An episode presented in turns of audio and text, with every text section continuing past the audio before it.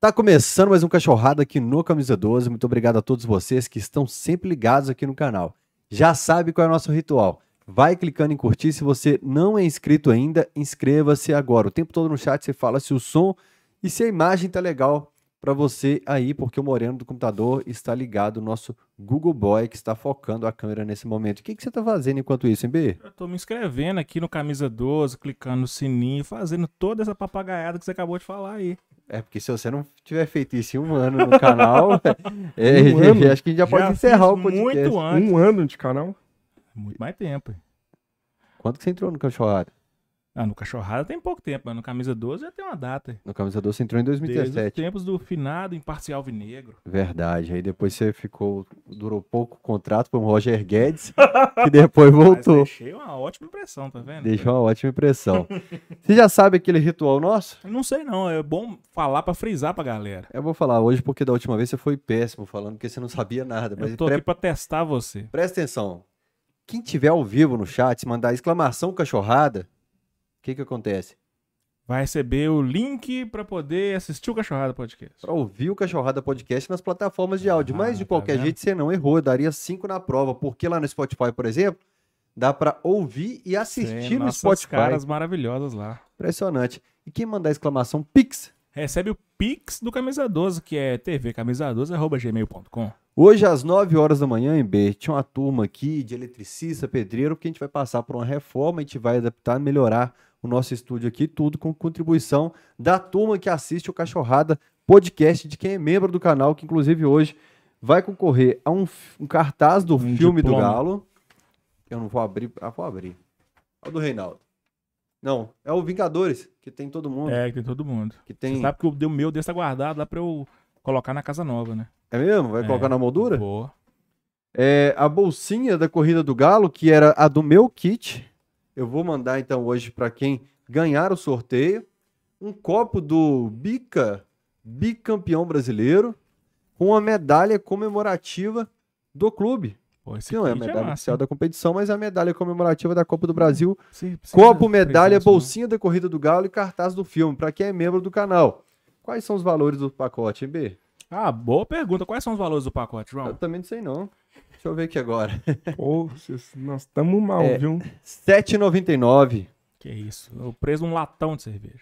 Por exemplo, o Irã Barbosa falou que ia se tornar membro, não se tornou. Tá na A lista dos devedores do não. Camisa 12. É, e, e acho bacana, cara, que muita gente que é membro do canal, como o Gladstone, o Puguinha, um prêmio que ganha, se você for olhar quanto custa o prêmio, como por exemplo o Renan Puguinha ganhou a camisa do futebol americano, o Gladstone, Pô, é, você, é meses de membro do canal, né? ah, Então, tem coisa que nem vende. O cartaz, por exemplo, do jogo, do filme do Galo. não vende Não mais, né? comprar. R$ 29,99 e R$ 139,99 como JP Mascotes e Acessórios, JP Underline Mascotes Underline Acessórios e a loja do Galo do centro, do nosso Fernandão, que eu fiquei devendo uma visita para você, Fernandão, mas farei para registrar em stories no Camisa 12. E onde que eles ficam? Eu paguei o endereço porque ele tinha deixado de se tornar assinante, aí eu paguei, mas eu vou O colocar de JP novo. fica onde? JP fica em frente à Arena MRV. Eu, eu faço o dever de casa, ao, ao contrário do, do MB Martins. E onde é que fica a loja do Galo Centro, em B? Na Espírito Santo, não é? No centro, pô. Ah, Ah. que isso, hein? Espírito Santo com o quê? Aí, deve ser qual fosse pena. Acertou, rapaz. Algo que eu peço sempre pra turma que tá assistindo é compartilhar o vídeo, que isso é muito importante Sim, nos é, grupos ué. de WhatsApp, que vocês participam de um monte de grupo do Galo. Então, se fala, eu tô apertado, não consigo ser membro, o que, que você faz? Você compartilha o, o link do Cachorrada, como faz o nosso Tafarel, do som, do... Ah, sei lá como é que é o nome do grupo que ele participa lá, que ele me mandou o print. Elogiando o Cachorrada Podcast. Ah, velho, é- é- você tem que evangelizar seus amigos aí com a palavra do Camisa 12 do Cachorrada Podcast. Né? Se você mandar aí pra três seres humanos que nunca ouviram falar no Cachorrada, a gente vai chegar um- a lugares que nunca antes sonhamos em chegar, né? Não? Legal. Vou perguntar pro convidado de hoje se ele já assistiu algum Cachorrada Podcast. Seja sincero e não minta, Roger Luiz. Você já assistiu algum Cachorrada Podcast? Fala, Rafael, boa noite, boa noite, MB. Muito obrigado pela, pelo convite, por estar participando com vocês. Assisti vários, o Lima, um deles, por exemplo. O Lima? Sim. Bacana, a gente que é de uma... Quantos anos você tem, Roger? Desculpa a 30. pergunta. Esse é bem mais novo. Eu, que eu arrepiei todo, só com o boa noite do Roger. É, boa noite. Rapaz, só lembra. Melhor? William Bonner ou mais ou menos? Ah, mas muito melhor. É, o, o, Lima já ia falar que é de uma geração, mas você chegou a ver o Lima ali em 2006 também. Sim, Você já estava claro. acompanhando bem, Sim, né? Recordo, recordo demais, velho. Era a nossa infância para adolescência, praticamente. Quando a gente voltou para a Série A uns do 19, Brasileiro. eu tô calculando aqui. É, Você, tinha uns 19, 18, 19, isso mesmo. Ah, então tá bom. Achei que você era muito mais novo. Não, mas você já, já era velho de guerra de Não, já era velho de também. guerra, praticamente. Né? Bacana. O Lima é, foi um, um corte que eu tava assistindo dele, inclusive, ontem, falando sobre o Tite. Mas, enfim, seja bem-vindo ao Camisa 2, Ro- Roger Luiz. Foi um cara que eu tive o prazer de trabalhar junto e conhecer melhor. E por isso eu sei que tá aqui um dos convidados que eu costumo falar com o MB depois. Gente da alma boa, que é- traz leveza pro lugar. Muito obrigado. Eu que agradeço mais uma vez, Fael, MB, é, por ter me convidado, falar bastante de Galo sobre a nossa carreira e vamos junto essa noitada fora. Boa. É, uma pincelada assim, de cinco frases, como o MB fala, pro moço do ônibus. Quem é Roger Luiz? Atleticano, canceriano, novalimense, narrador que passa, além da técnica, a emoção, que eu acho que tem que ter no rádio isso. Se você não passar a emoção, ainda mais sendo atleticano, você não é profissional completo. E por último, um bom amigo. Nossa senhora. Ó, Encerramos o Cachorrada Podcast de hoje, porque com a resposta dessa não tem mais nada o que. É curioso, porque eu acho que foi o primeiro que falou o signo. É.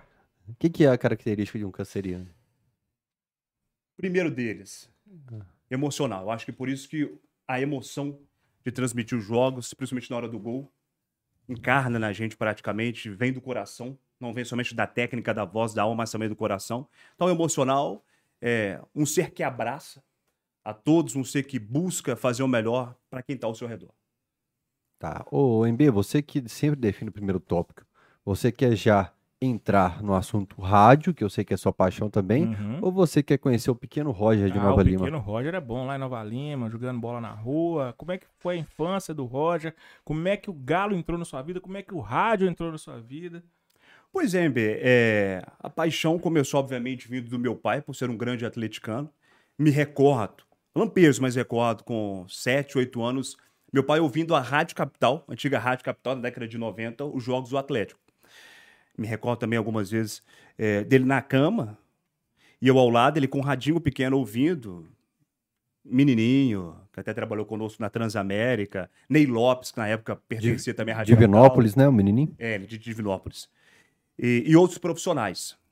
E dali começou a surgir a paixão. Claro, além da capital, tínhamos outras artes, como temos até hoje, como a Rádio Tatiaia. E surgiu a paixão do rádio, além do ser atleticano, né? Isso foi entrando em mim de uma forma inesperada. E quando eu comecei a ir mais para os jogos, principalmente no Alçapão do Bonfim, não ia tanto ao Mineirão. Ia mais no Castor Fuentes com meu pai, até pela idade. 8, 7 anos eu me levava tanto ao Mineirão ou à Independência. De vez eu começar a prestar atenção no jogo, eu virava as costas e ficava prestando atenção na cabine. Como profissional do rádio se comportava. Tanto narrador como comentarista, até mesmo repórter, mas eu gostava mais do lado do narrador. Me lembro quando o Vili ia a Nova Lima fazer os jogos do Atlético, a cabine 1 era da Rádio Tatiaia. Então, quem era. é, quem fosse assistir o jogo do, do Atlético, o atleticano que fosse a Nova Lima, tem aquele lado visitante que atrás do gol. Então ali você consegue ver melhor a primeira cabine, que era a cabine número 1. Então, quando eu ia assistir Vila e Atlético, me lembro até do gol do Mexerica em Nova Lima, quando começou a torcida sempre aquele coro, ah, é Mexerica. Então, naquele jogo determinado, eu fiquei observando como é que o Vila se comportava. Na hora do gol, também nos relatos e tal. E, infelizmente, nunca tive o prazer de conhecê-lo. Então, a emoção do rádio, ou gostar de rádio, para ser um profissional, começou desde criança com meu pai. Eu acho que isso está no sangue desde menino e foi aguçando, foi acontecendo. Quando em 2011 eu fechei o ensino médio, em 2012 eu comecei a fazer jornalismo no UniBH, eu me recordo quando era criança ia à Rádio Aurilândia em Nova Lima. Emissora que estava até dois anos atrás no ar, mas infelizmente a pandemia acabou, entre aspas, encerrando os trabalhos da emissora. Eu fui visitar a Rádio Aurilândia e a proprietária me disse: Olha, eu não posso te colocar no ar no momento pela sua idade. Mas quando você entrar na faculdade, você pode bater na minha porta que eu vou te dar a Você oportunidade. tinha quantos anos? Quando eu ia lá, É. 9, 10, 11, é. E era doido para falar no ar. Aham. 9, 10, 11? É, já ia ao Rádio Aurilândia para tentar participar dos programas esportivos, mas eram participações pequenas, pitacos só. Lembro até do programa que chamava Resenha Esportiva. Quando eu comecei no jornalismo, falei, pô, agora ela vai se recordar da promessa que ela me fez. Era eu começar o jornalismo que ela me dava oportunidade. Bati na porta.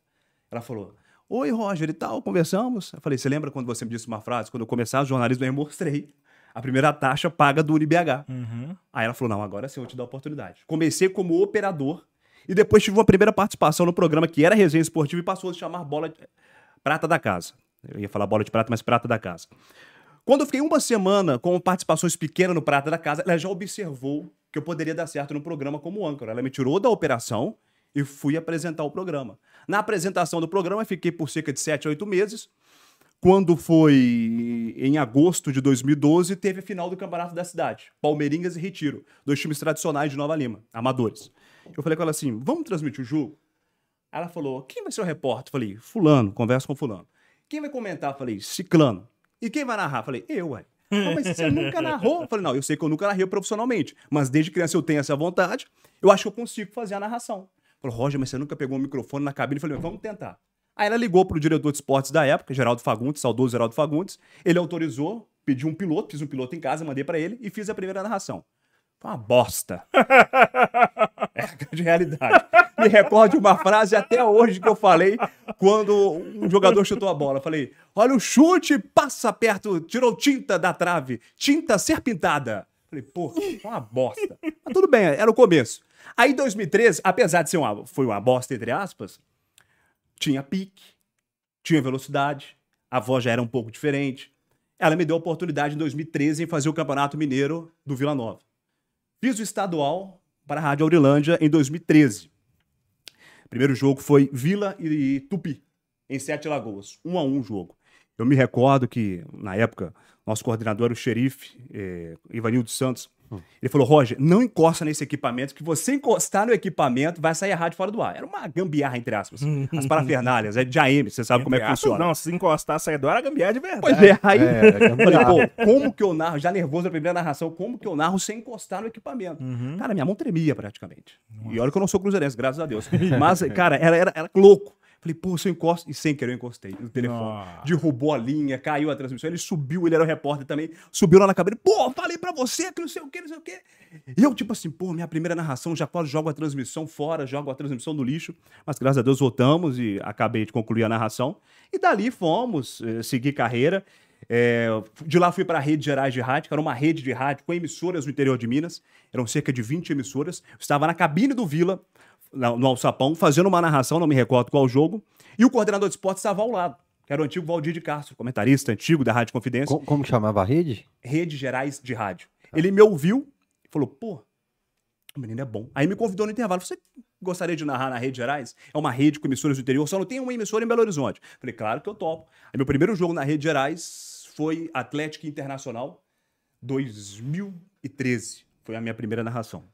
Depois da Rede Gerais, recebi um convite da Rádio Sucesso de Barbacena, emissora do ex-ministro Hélio Costa. Em convidou- 2012 a gente ganhou com gol de escudeiro. 2013 ficou quanto? Acho que tem- a gente chegou a perder pro Inter, foi em Sete Lagoas. Se eu não me recordo, foi 1x0 pro Inter, se não me recordo. Em Sete Lagoas? É, foi em Sete Lagoas. É. O É, Mineirão nós Independente alguns fechado. jogos, é, o, é. pro- pra, co- pra Pra Copa, A gente jogou com o Grêmio lá, com o Ronaldinho Berola. Sim, é esse time mesmo. é. Aí fui pra Rádio Sucesso de Barbacena, levei o projeto esportivo pra lá. Ficamos cerca de três meses com o projeto, mas uma coisa inusitada aconteceu, que a esposa do diretor não gostava de futebol. E ela convenceu a ele a terminar com o esporte. Terminamos com o esporte. Na sequência... E ai do cara se não obedecer. Ah, se eu obedecesse. Isso em 2014. Que ideia espetacular, né? É. Ah, não gosta de bola. não É, na Peraí, você sequência... foi pra Barbacena de Malicuia com tudo? Não, foi morar fazia lá? os jogos aqui, Fazia né? daqui. É, fazia Uhum. daqui, Mineirão Independência, mas eu sou, obviamente, para a região de Barbacena. Uhum. Depois de lá, fui fazer TV Banqueta, emissora comunitária de Nova Lima, de televisão, me convidou. Comecei a fazer os jogos do Vila, comecei a fazer outras situações a mais na cidade, política também. Quando recebi o convite da. Aí voltei a fazer Rádio Gerais. A equipe da Rede Gerais de Rádio arrendaram o 830, a M830, Rádio Cultura, antiga Rádio Cultura, que pertence à Rede Catedral de Rádio. A Rede Catedral hoje tem a Rádio América, mas tinha a Rádio Cultura. Então pegaram esse prefixo, 830, fiz futebol na Rádio Gerais cerca de um ano. Quando foi em 2017, recebi o convite da Rádio Transamérica, voltou com o futebol, tinha acabado com o esporte, a equipe esportiva, meados de 2008, 2009. Voltaram em 2017, o Fael estava conosco lá, uma equipe muito boa, né? O Alê também estava conosco. Ficamos em Roger. 2017, 18, 19. É, eu A tenho. galera massa ali. Sempre que eu tô na, na TV Alterosa em reuniões, eu penso assim, como é que eu vim parar do lado de Leopoldo Siqueira, Otávio de Toledo? Mas na Transamérica, eu sempre parava pra pensar assim, bicho, eu trabalho com Panzi, Grice, Eu lembro que na última reunião, das, acho que é a última que eu não sei que, que sairia, eu falei assim, ó, e tem um cara aqui que é nível Itatiaia, que eu falei no dia, que é Alexandre Silva, que não quer sentar na cadeira do Cachorrada Podcast de jeito nenhum. Mora no ali, apartamento e não quer vir. Pega ele à força ali. É. Pega pelos cabelos. E o homem é bom. E era Panzi, Grice, Sim. Ale Silva, o Vini, da 98. Silveira. Então, assim, uma turma que entende. E eu doido pra aprender rádio. Era uma equipe mais? Tinha mais gente foda. lá. Tinha o Gão. Tinha o Gão, o Adilson Martins, que hoje é o setorista do Adilson, América, né? verdade. Itatiaia. E o Vini tava no Galo, né? E o Vini era o Atlético. A Thaís trabalhou lá? Thaís também veio logo É. na sequência. Depois o Breno Galante veio depois Gabi. na sequência. Gabi Silva, assim. O Cris Galo fez um tempo. Cris Galo também fez. Era uma equipe muito E forte. tá cada um É, pra um é. canto espalhado aí. É. até E os hoje. números surpreendiam a diretoria da Transamérica. Os números eram expressivos, principalmente no horário de rush, que era Uhum. 5 horas da tarde. O programa de cinco 5 a às seis. 6 é, era um programa esportivo que chegava a cerca de 19 mil ouvintes por minuto. Para o padrão que estava a Transamérica no momento em Belo Horizonte, eram números incríveis. E a jornada esportiva também, explodindo, crescendo cada vez mais. Mas, infelizmente, como a gente sabe, ou para quem não sabe, quando é rede, uma rádio que pertence a uma rede, que- em estados, não falo somente num estado. Acho que no estado funciona muito bem, mas quando, como é em estados e vem de outras capitais como São Paulo, fica difícil você conduzir um projeto, né? A não ser que tenha bons patrocinadores, que tenham gestores capacitados para conseguir anunciadores que seguram o projeto. Dadá Lino. que Tem o Dadá citou. também, é, participou conosco, bem recordado. Acho que o Lio Cardoso teve lá, o Cris Galo. É, teve- o Lil chegou a fazer o programa É. conosco também, era o apresentador. Então, 2019 acabou o projeto. Falei, pô, infelizmente, né, não vamos conseguir mais um espaço em Belo Horizonte. Quando eu voltei para a TV Banqueta para fazer os jogos do Vila no Campeonato Mineiro. Aí me recordo que para uma viagem que eu fui transmitir um jogo do Vila, só não recordo qual cidade, meu telefone toca. Era o Thiago Malta me ligando porque a Rádio Extra ia fazer futebol. E a Extra nunca teve tradição no futebol, só em música, com festivais como o Axé Brasil. Só que os proprietários estavam querendo fazer futebol.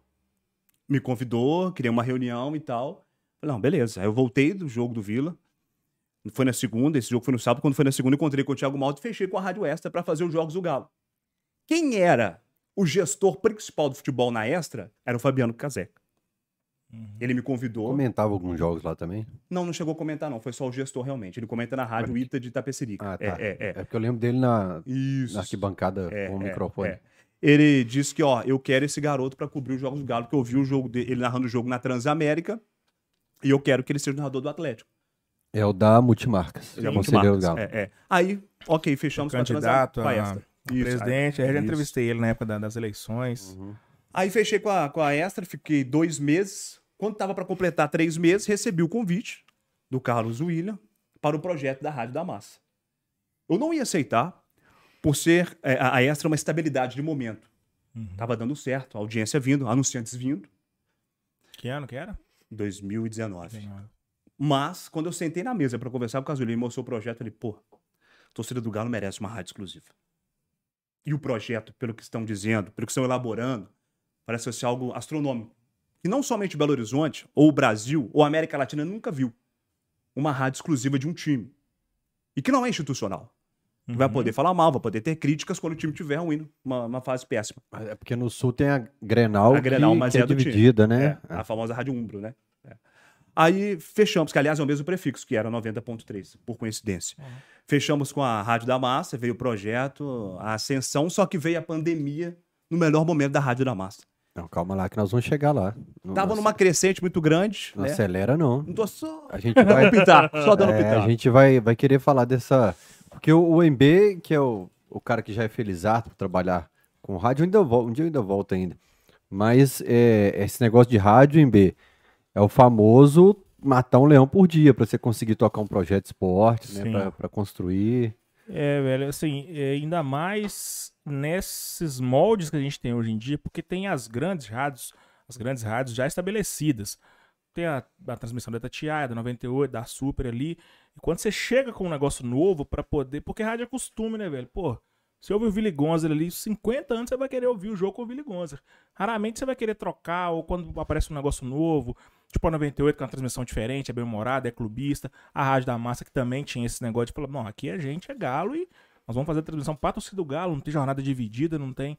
Né? Para romper essa barreira, e ainda mais quando não tem é, a grana, como era na Transamérica com vocês, fazer na raça mesmo, né? Não tinha muito aporte financeiro, você pode falar melhor que eu que você estava lá dentro. Mas vencer esse monte de barreira, do costume, do desconhecimento, da falta de grana, isso é foda. É, só falar com o pessoal que essa câmera tá aberta aqui, eu não esque- esqueci de citar. Nós estamos com a TVzinha maior, a pedido de vocês. Agora já era 32 polegadas, aumentou 10. O Roger Luiz está estreando ela. Se quiser maior, se quiser chegar em 60, Pix pro camisa 12. O grupo não ia dar uma televisão pra. Inclusive, ele mandou mensagem hoje. Mas enfim, grande abraço pro Rodolfo. Só que ele, ele manda uma contagem lá do Cruzeiro na Série B todo dia, 900 e tantos dias, 900 e tantos dias. Mas é. Vocês que estavam lá dentro podem falar melhor que eu como é que era essa re- realidade na Transamérica um depois negócio- na Rádio da Massa. Um negócio que eu falo pros meninos, alunos de jornalismo hoje, que de vez em quando eu recebo mensagem, qual, qual conselho você me dá? Eu falo assim, ó, Muda de curso. eu falo assim, ó, aprende a vender. Porque hoje ninguém consegue, a maioria não consegue se manter na comunicação se não tiver uma noção de comércio hoje, de saber vender um produto, de saber ir atrás do empresário, de saber montar. É basicamente isso, né, Roger? Assim, que era um grande empecilho nosso assim, na Transamérica, que foi uma pedra no sapato grande Sim. na Rádio da Massa Sim. do você tem uma cota, tem um, uma- um valor aqui, e tal, mas você tem uma cota. É basicamente isso. Hoje, jornalismo tem que saber vender. É, até porque, como disse o MB, nós temos hoje emissoras tradicionais que já têm o seu espaço. Uhum. Então, quando surge algo novo, mesmo sendo diferente, uma proposta diferente, você precisa gangariar patrocinadores, os anunciantes que vão segurar pelo menos por um tempo. O Carlos William, proprietário da 90.3, ele segurou por três anos. Só que um dia a conta chega ou a grana acaba. Como era na Transamérica, o nosso gestor? Um dia ia terminar. É, talvez faltou questão de tempo. É claro que na Rádio da Massa veio a pandemia, é, atrapalhou nessa situação de uma sequência. Eu acho que a Transamérica houve um envolvimento sobre a rede que deu um- uma cutucada, foi uma pedra também no nosso sapato para a sequência. Por exemplo, a Transamérica é tradicional no futebol. São Paulo é uma grande audiência, é a líder hoje praticamente. Oscila, né? Jovem Pan, Fenômeno. Transamérica. Fenômeno de audiência lá. né? Bandeirantes. E no Rio de Janeiro voltou. E o próprio Éder Luiz, que é o coordenador, que é o gestor do esporte hoje na Transamérica São Paulo, pegou a Transamérica do Rio, tendo o Bruno Cantarelli, que é um outro narrador famosíssimo lá, carioca, para ser seu braço direito. Mas hoje a Transamérica conseguiu ter um espaço no Rio de Janeiro. E em Belo Horizonte poderia também ter esse espaço, mas poderia ser na nossa época que estava com o Timaço, como você citou. Grice, Panza, Adilson Martins, por aí vai. Mas infelizmente não foi para frente para a questão dos anunciantes e acabou terminando o projeto. Mas como você citou, se você vende bem, se você vai ao mercado, se você consegue ter esse linguajar de vendas, você consegue segurar pelo menos a sua cota. Você não depende totalmente da emissora do seu salário. Claro, é importante você ter seu salário, mas você segura um pouco o que você ganha por mês. Como é que começou o projeto lá da Transamérica? Como é que eles foram atrás Eu- de vocês? Eu Como é que. Acho que eu cheguei depois. Não, eu cheguei captaram, no, é. Não, você chegou eu- junto. Eu cheguei no, é, no começo do projeto. No começo do projeto. É, eu recebi a ligação do Uhum. José Ângelo, que era Zé o gestor Ângelo. da época, você lembra Zé Ângelo, me Verdade. convidando para narrar. Só que falou assim: ó, aqui você vai narrar os dois times, tanto o Cruzeiro quanto o Atlético. Não, Uhum. pra mim tranquilo, beleza. E eu acho que foi, foi a mesma situação, o Zé Ângelo ligou para você, né? Te Foi. convidando, né? Acho que tiveram pessoas que nos indicaram para trabalhar na Transamérica, mas lá eram os dois times que eu fazia. Já nas outras emissoras, não. Tanto na Extra quanto na Rádio da Massa, foi o Galo. Quem narrava o Cruzeiro na Extra? Na Extra é o Pedro Abílio, que atualmente faz o Faz Atlético Galo na Super. É. Aham. Aliás, a, a Transamérica, uma pincelada rápida nisso. Eu gosto de tudo. Eu gosto de Pichote, Sorriso Maroto, é, música Cassiane, música evangélica. Eu, eu tenho minha preferênciazinha pelo rock. Aham.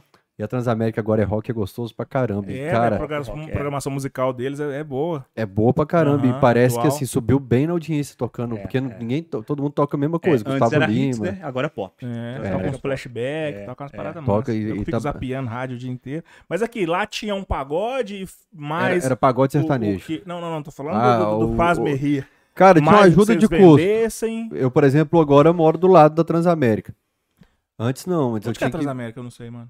É, subir na Assis Chateaubriand aqui, Ah, você fez um, um, um Z, Chegou tá nela. praticamente, é.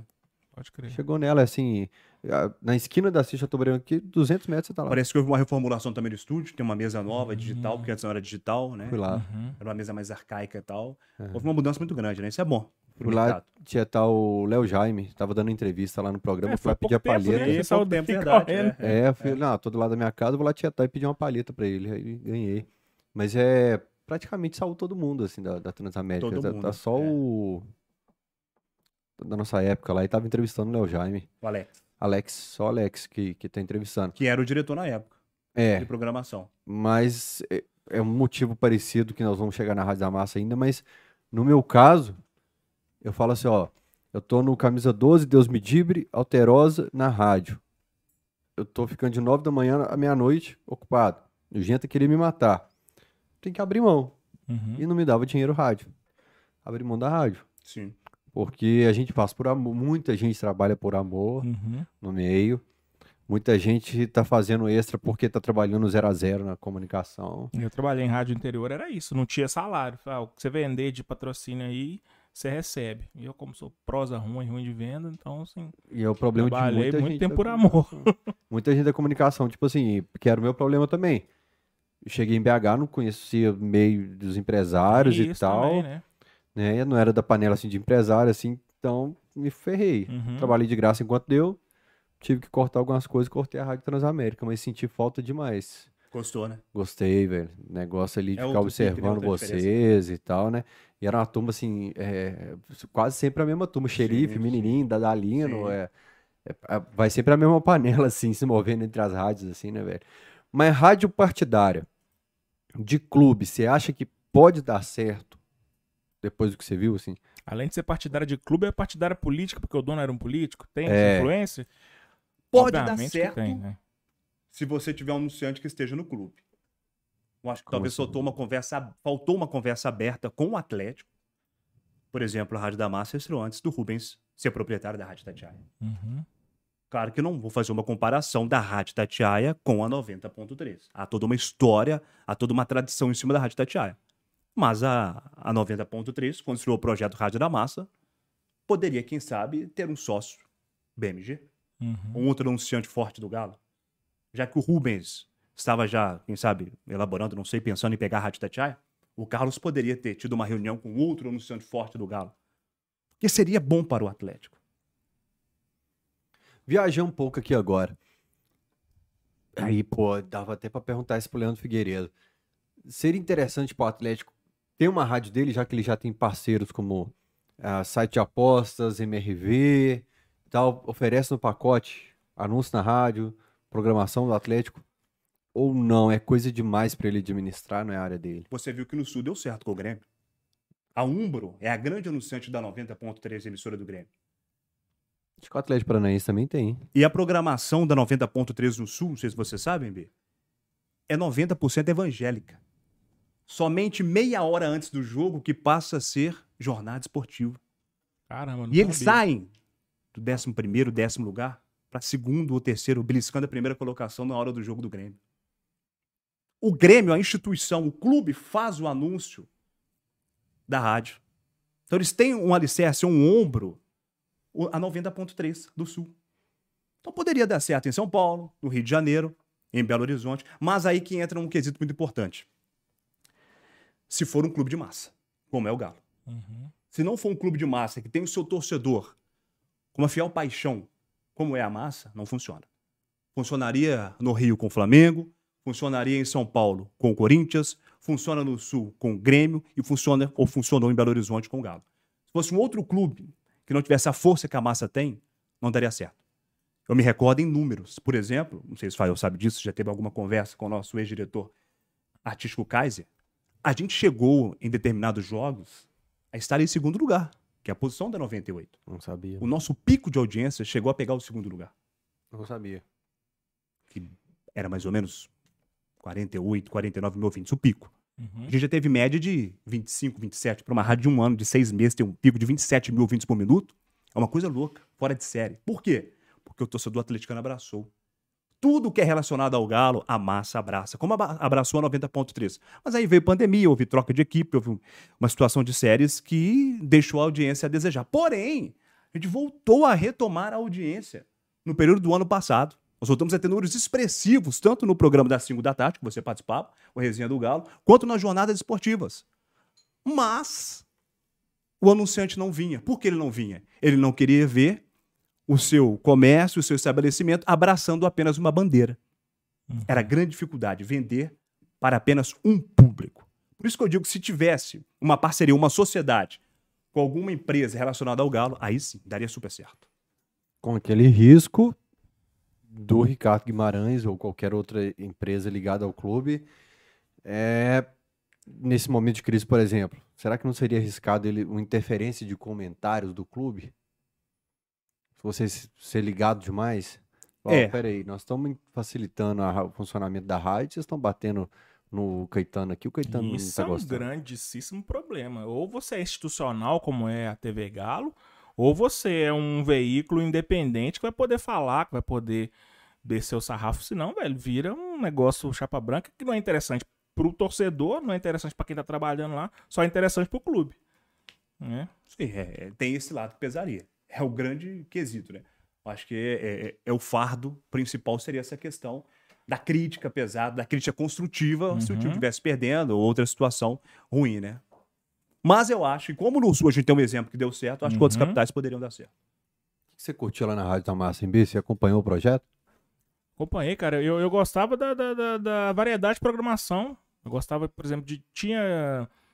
Tinha o debate galo lá dentro, tinha um resenha da massa lá dentro. É, coisa que você, por exemplo, não, não, não ouvia em outros veículos. Você tinha um, um veículo dedicado a falar pro atleticano. Sim. Isso é muito massa, porque às vezes você quer consumir conteúdo do clube, mas você às vezes não encontra. Tipo assim, pô, acabou um jogo, velho. Você tá ouvindo ali, a jornada acabou, aí você chega em casa, liga na ESPN, já tá passando, falando do Palmeiras lá três horas seguidas. A gente tá, tá ávido por, por conteúdo do clube. Isso, isso é ótimo. Diariamente, cada dia um programa diferente, uma, uma variedade ali de, de, de gente boa falando do Galo. O Camisa 12 tinha um programa no rádio, na Rádio Tamassa. Na rádio, eu lembro, Acho que era na terça-feira, É, de, de, de 8, oito às às 9. que era uma grande audiência também. É, e aí eu comecei a falar pros meninos, ó, não, não tem dinheiro para começar a pagar o transporte seus, vamos acabar. Porque, é, e o Luiz e, o Rainer e tal, por- a gente levava um convidado e tal, não tinha um mínimo, eu falei, não, vou ter que, Era um Acabar. cachorrada ali, o embrião do cachorrada ali. tipo um embrião do cachorrada mesmo. Uhum. Só que a gente falava mais de assunto pontual, né, Uhum. factual.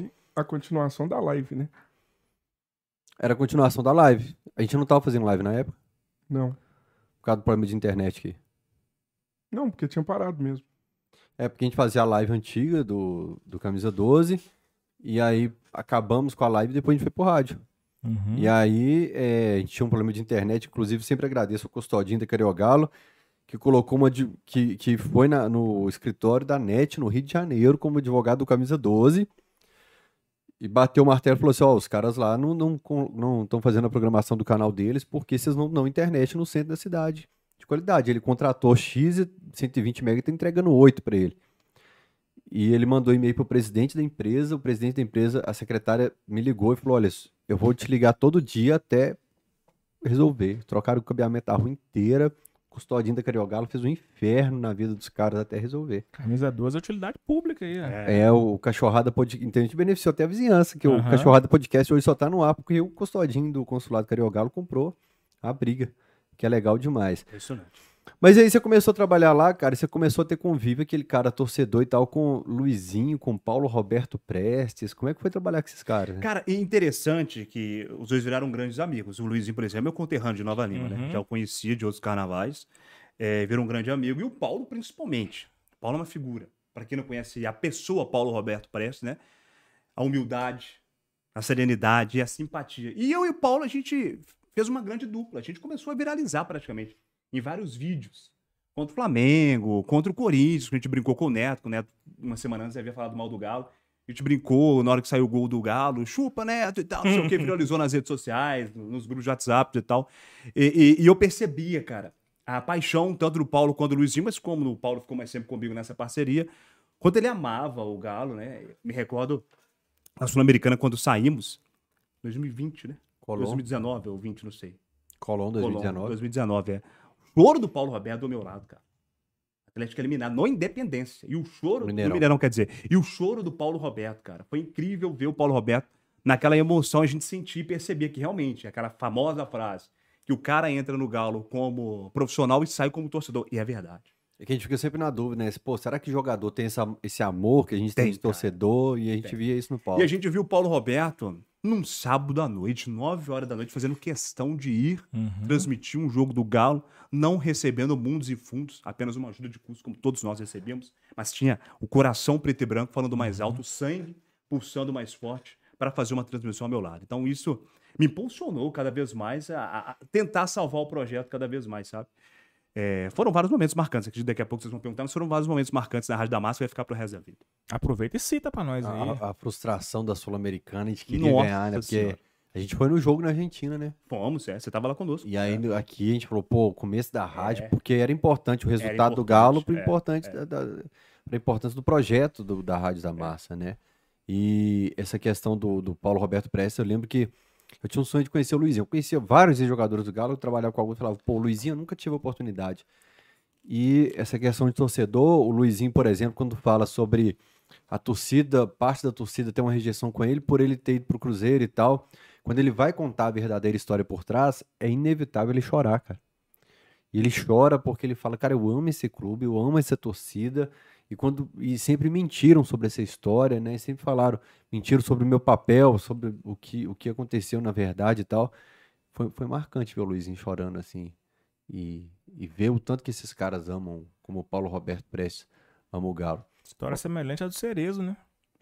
É, a do, a do Cerezo eu não sei de verdade. Não, mas mas assim, a... o relato do próprio jogador de, de amar o Galo e sofrer com a rejeição pelo fato É. dele ter ido trabalhar num outro clube, que é o trampo do cara, né? É. É. O Luizinho foi até homenageado pela Arena MRV, Foi, com o Paulo foi. Roberto Paulo também, Prestes, é. e aí eu achei, pô, bonito pra caramba, né, cara, valorizar esses caras aí. E aí, é, da boleirada que foi lá, assim, quem que se destacou que você lembra? Vitor, Patrick, que você tietou, você Cara, aproveitou? o- o- você acredita que o que eu mais tietei, eu não sou de tietar, Aham. sou muito na minha, mas o que eu mais tietei foi o nosso ex-centroavante, fugiu o nome agora. Ricardo Oliveira, Não. Michael Bolt, Foi embora há pouco tempo. Di- Diego de Costa. Santo. Diego Costa, cara. que não fez quase nada, né? Mas eu tava almoçando embaixo da rádio, no restaurante, eu, Gabi Silva, não me recordo da outra pessoa, acho que foi o Vini Gol. Aí meu celular toca, pô, o Diego Costa indo lá pra rádio e tal, não sei o quê. Eu falei, ah, daqui a pouco eu vou lá. Só o caso ele me ligou, vem cá fazer uma entrevista com ele. Eu fui subir. Peguei o elevador, eu, Gabi, todo mundo saiu correndo, fomos lá entrevistá-lo. Cara super simpático, super tranquilo, mas ele falou, ó, não posso falar. Eu vim aqui somente dar um alô pra vocês, que eu fiquei sabendo da rádio, queria ver como é que era a estrutura e tal. Aí o caso ele acabou pedindo pra ele autografar algumas camisas pra serem sorteadas e tal, mas foi o único cara, ou um dos, né? Porque eu também tive o Ronaldinho Gaúcho o prazer de encontrá-lo, de conversar, de dar uma tietada, mas me recordo do Diego Costa na, na, na rádio. Claro que teve o Vitor também, que é um grande ídolo nosso, o próprio Patrick quando foi na emissora, outros ex-jogadores ou atuais atletas que foram lá, mas o Diego Costa, por essa situação, pela bagagem que ele tem, ou tinha, pro nosso time, mas infelizmente não deu certo, eu acho que foi ele, foi o principal. Ô, MB, o João te atrapalhou na sua pergunta e te interrompeu, agora pode fazer sua pergunta.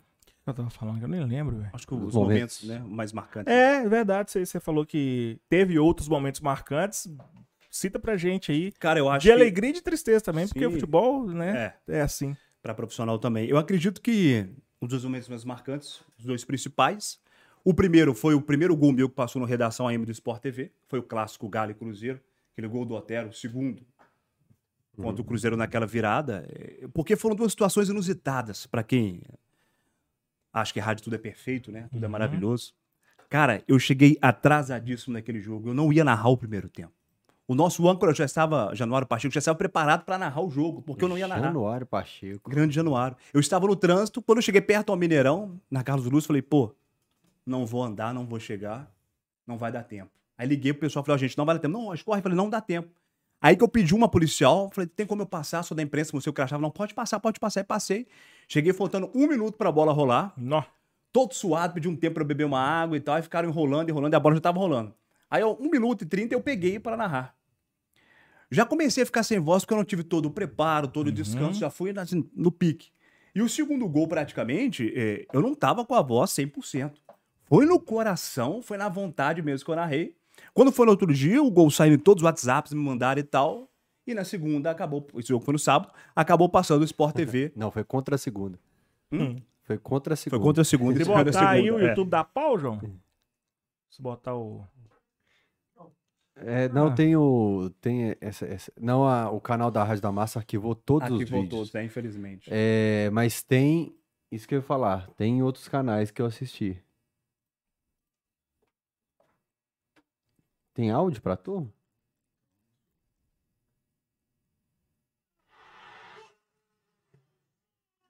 Foi o primeiro.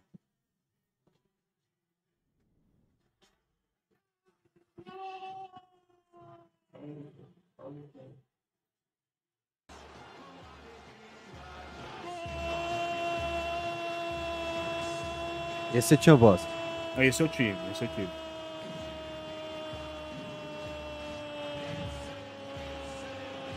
Januário Pacheco é chamado de capitão, né? Então, Silvácia. E o capitão é Igor Rabelo também, ó lá. Tanto que ele faz a continência.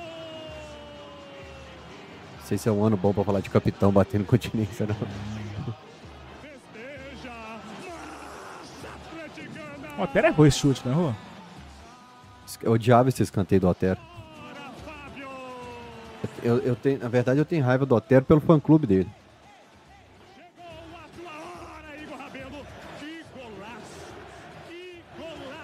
Comentando o tempo todo de fundo, mas o Otero é um cara que respeita e ama muito o Galo.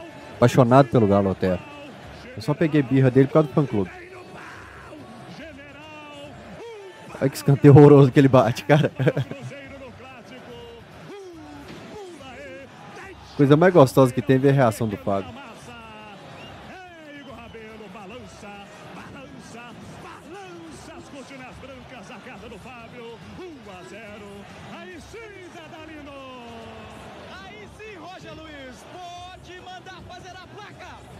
Ricardo Oliveira no ataque. ixi. um golaço, um golaço, maestro Otero. A Cabeçada.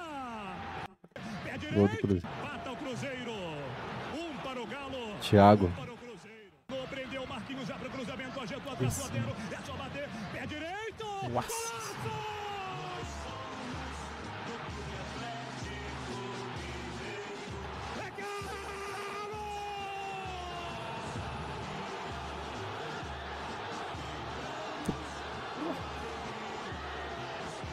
Foi o último, talvez Último o último, lance. último clássico, não, o último clássico antes da pandemia, né? Isso, antes da pandemia. É. Depois você Depois- contra Foi o primeiro Vila Nova. clássico depois que o Cruzeiro caiu, O né? último com público. torcida. É, É. o último com torcida. Sim. Aí o Galo e Vila dia 16 de março, dia 15 de março por aí já. O clássico foi dia 8 de março. O clássico foi dia 8 e depois já não teve torcida. Eu tava nesse jogo, foi nos acréscimos nesse gol. Nossa senhora. Tardelli e Casares já tinha entrado no segundo tempo. É o Guga que tá provocando? É, ó o Guga provocando. O Jair também vai provocar a torcida nesse lance.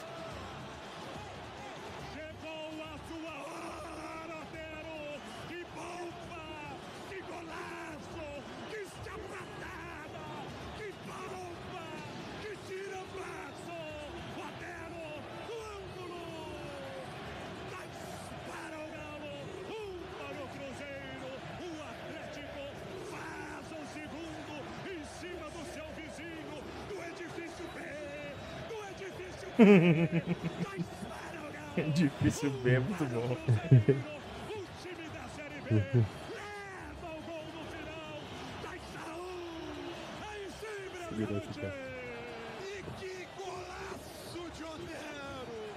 Sensacional! A jogada começou pela esquerda. Breno Galante, repórter de campo ali.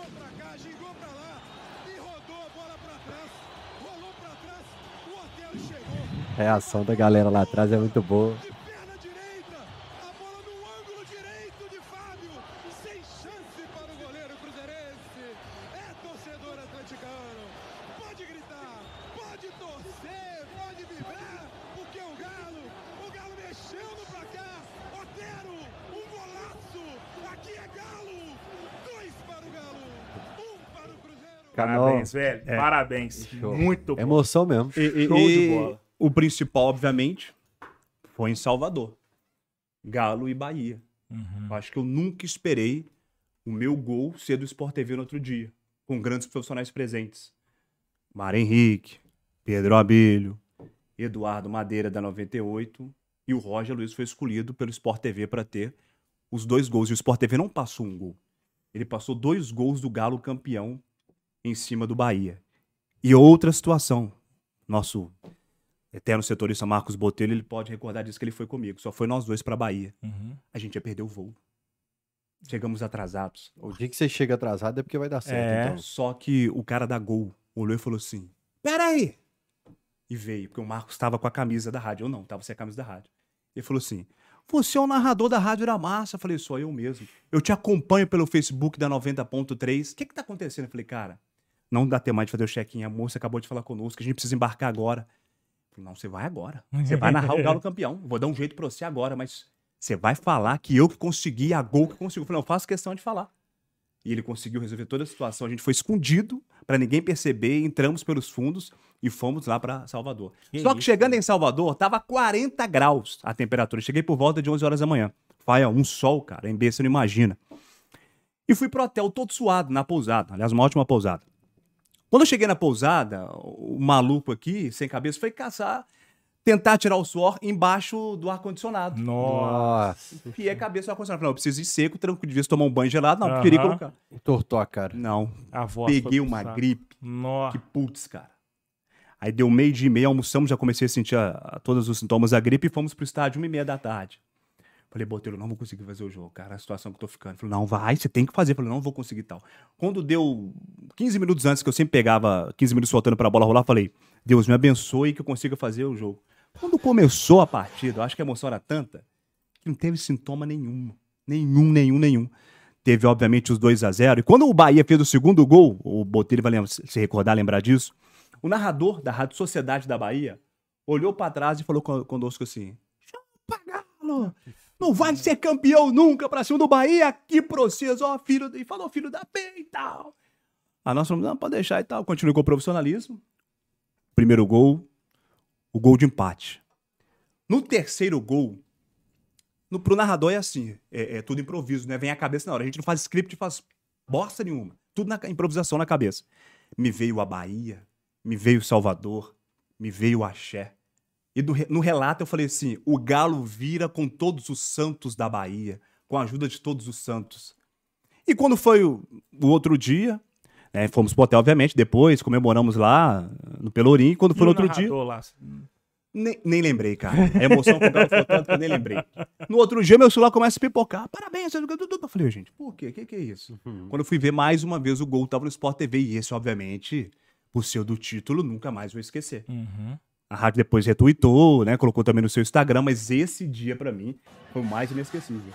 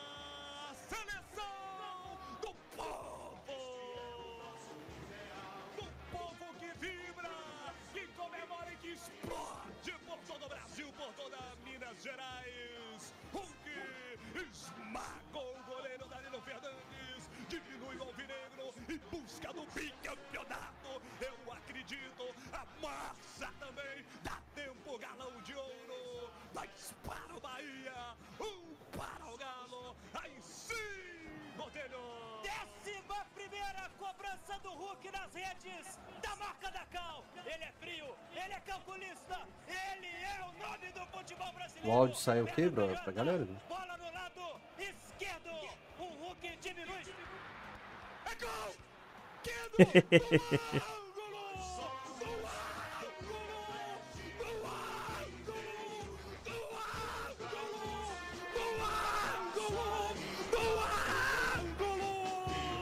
A Dalton tá falando que o áudio tá baixo.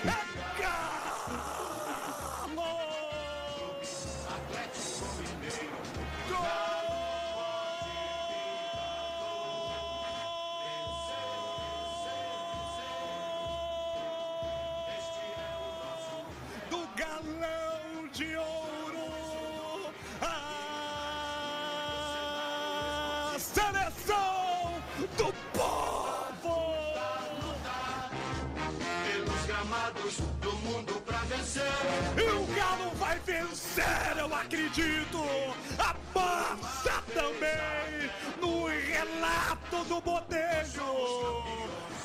Keno no contra-ataque espetacular na sua velocidade característica. Eu acredito, a massa também. Eu acredito, a massa também. Se o Bahia fez dois gols em cinco, nós fizemos dois em três minutos.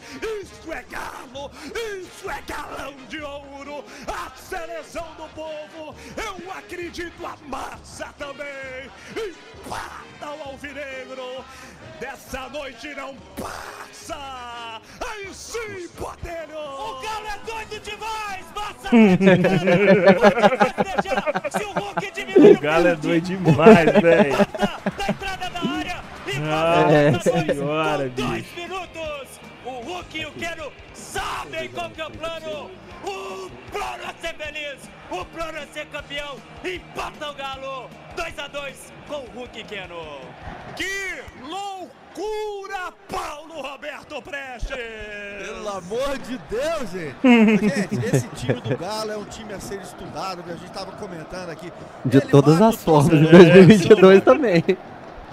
Já falo, vai no contra-ataque, Hulk esmaga, bolsa à frente, trava na direita, dá pro cruzamento, Natão Silva, ergueu o jogo pra Keno, Keno dominou, prendeu, vai pra batida! É galo! É galo! Keno! Que noite! Que noite fantástica! Que noite especial! Que noite diferenciada! Que noite! Que noite! Noite de campeão! Noite de campeão! Gol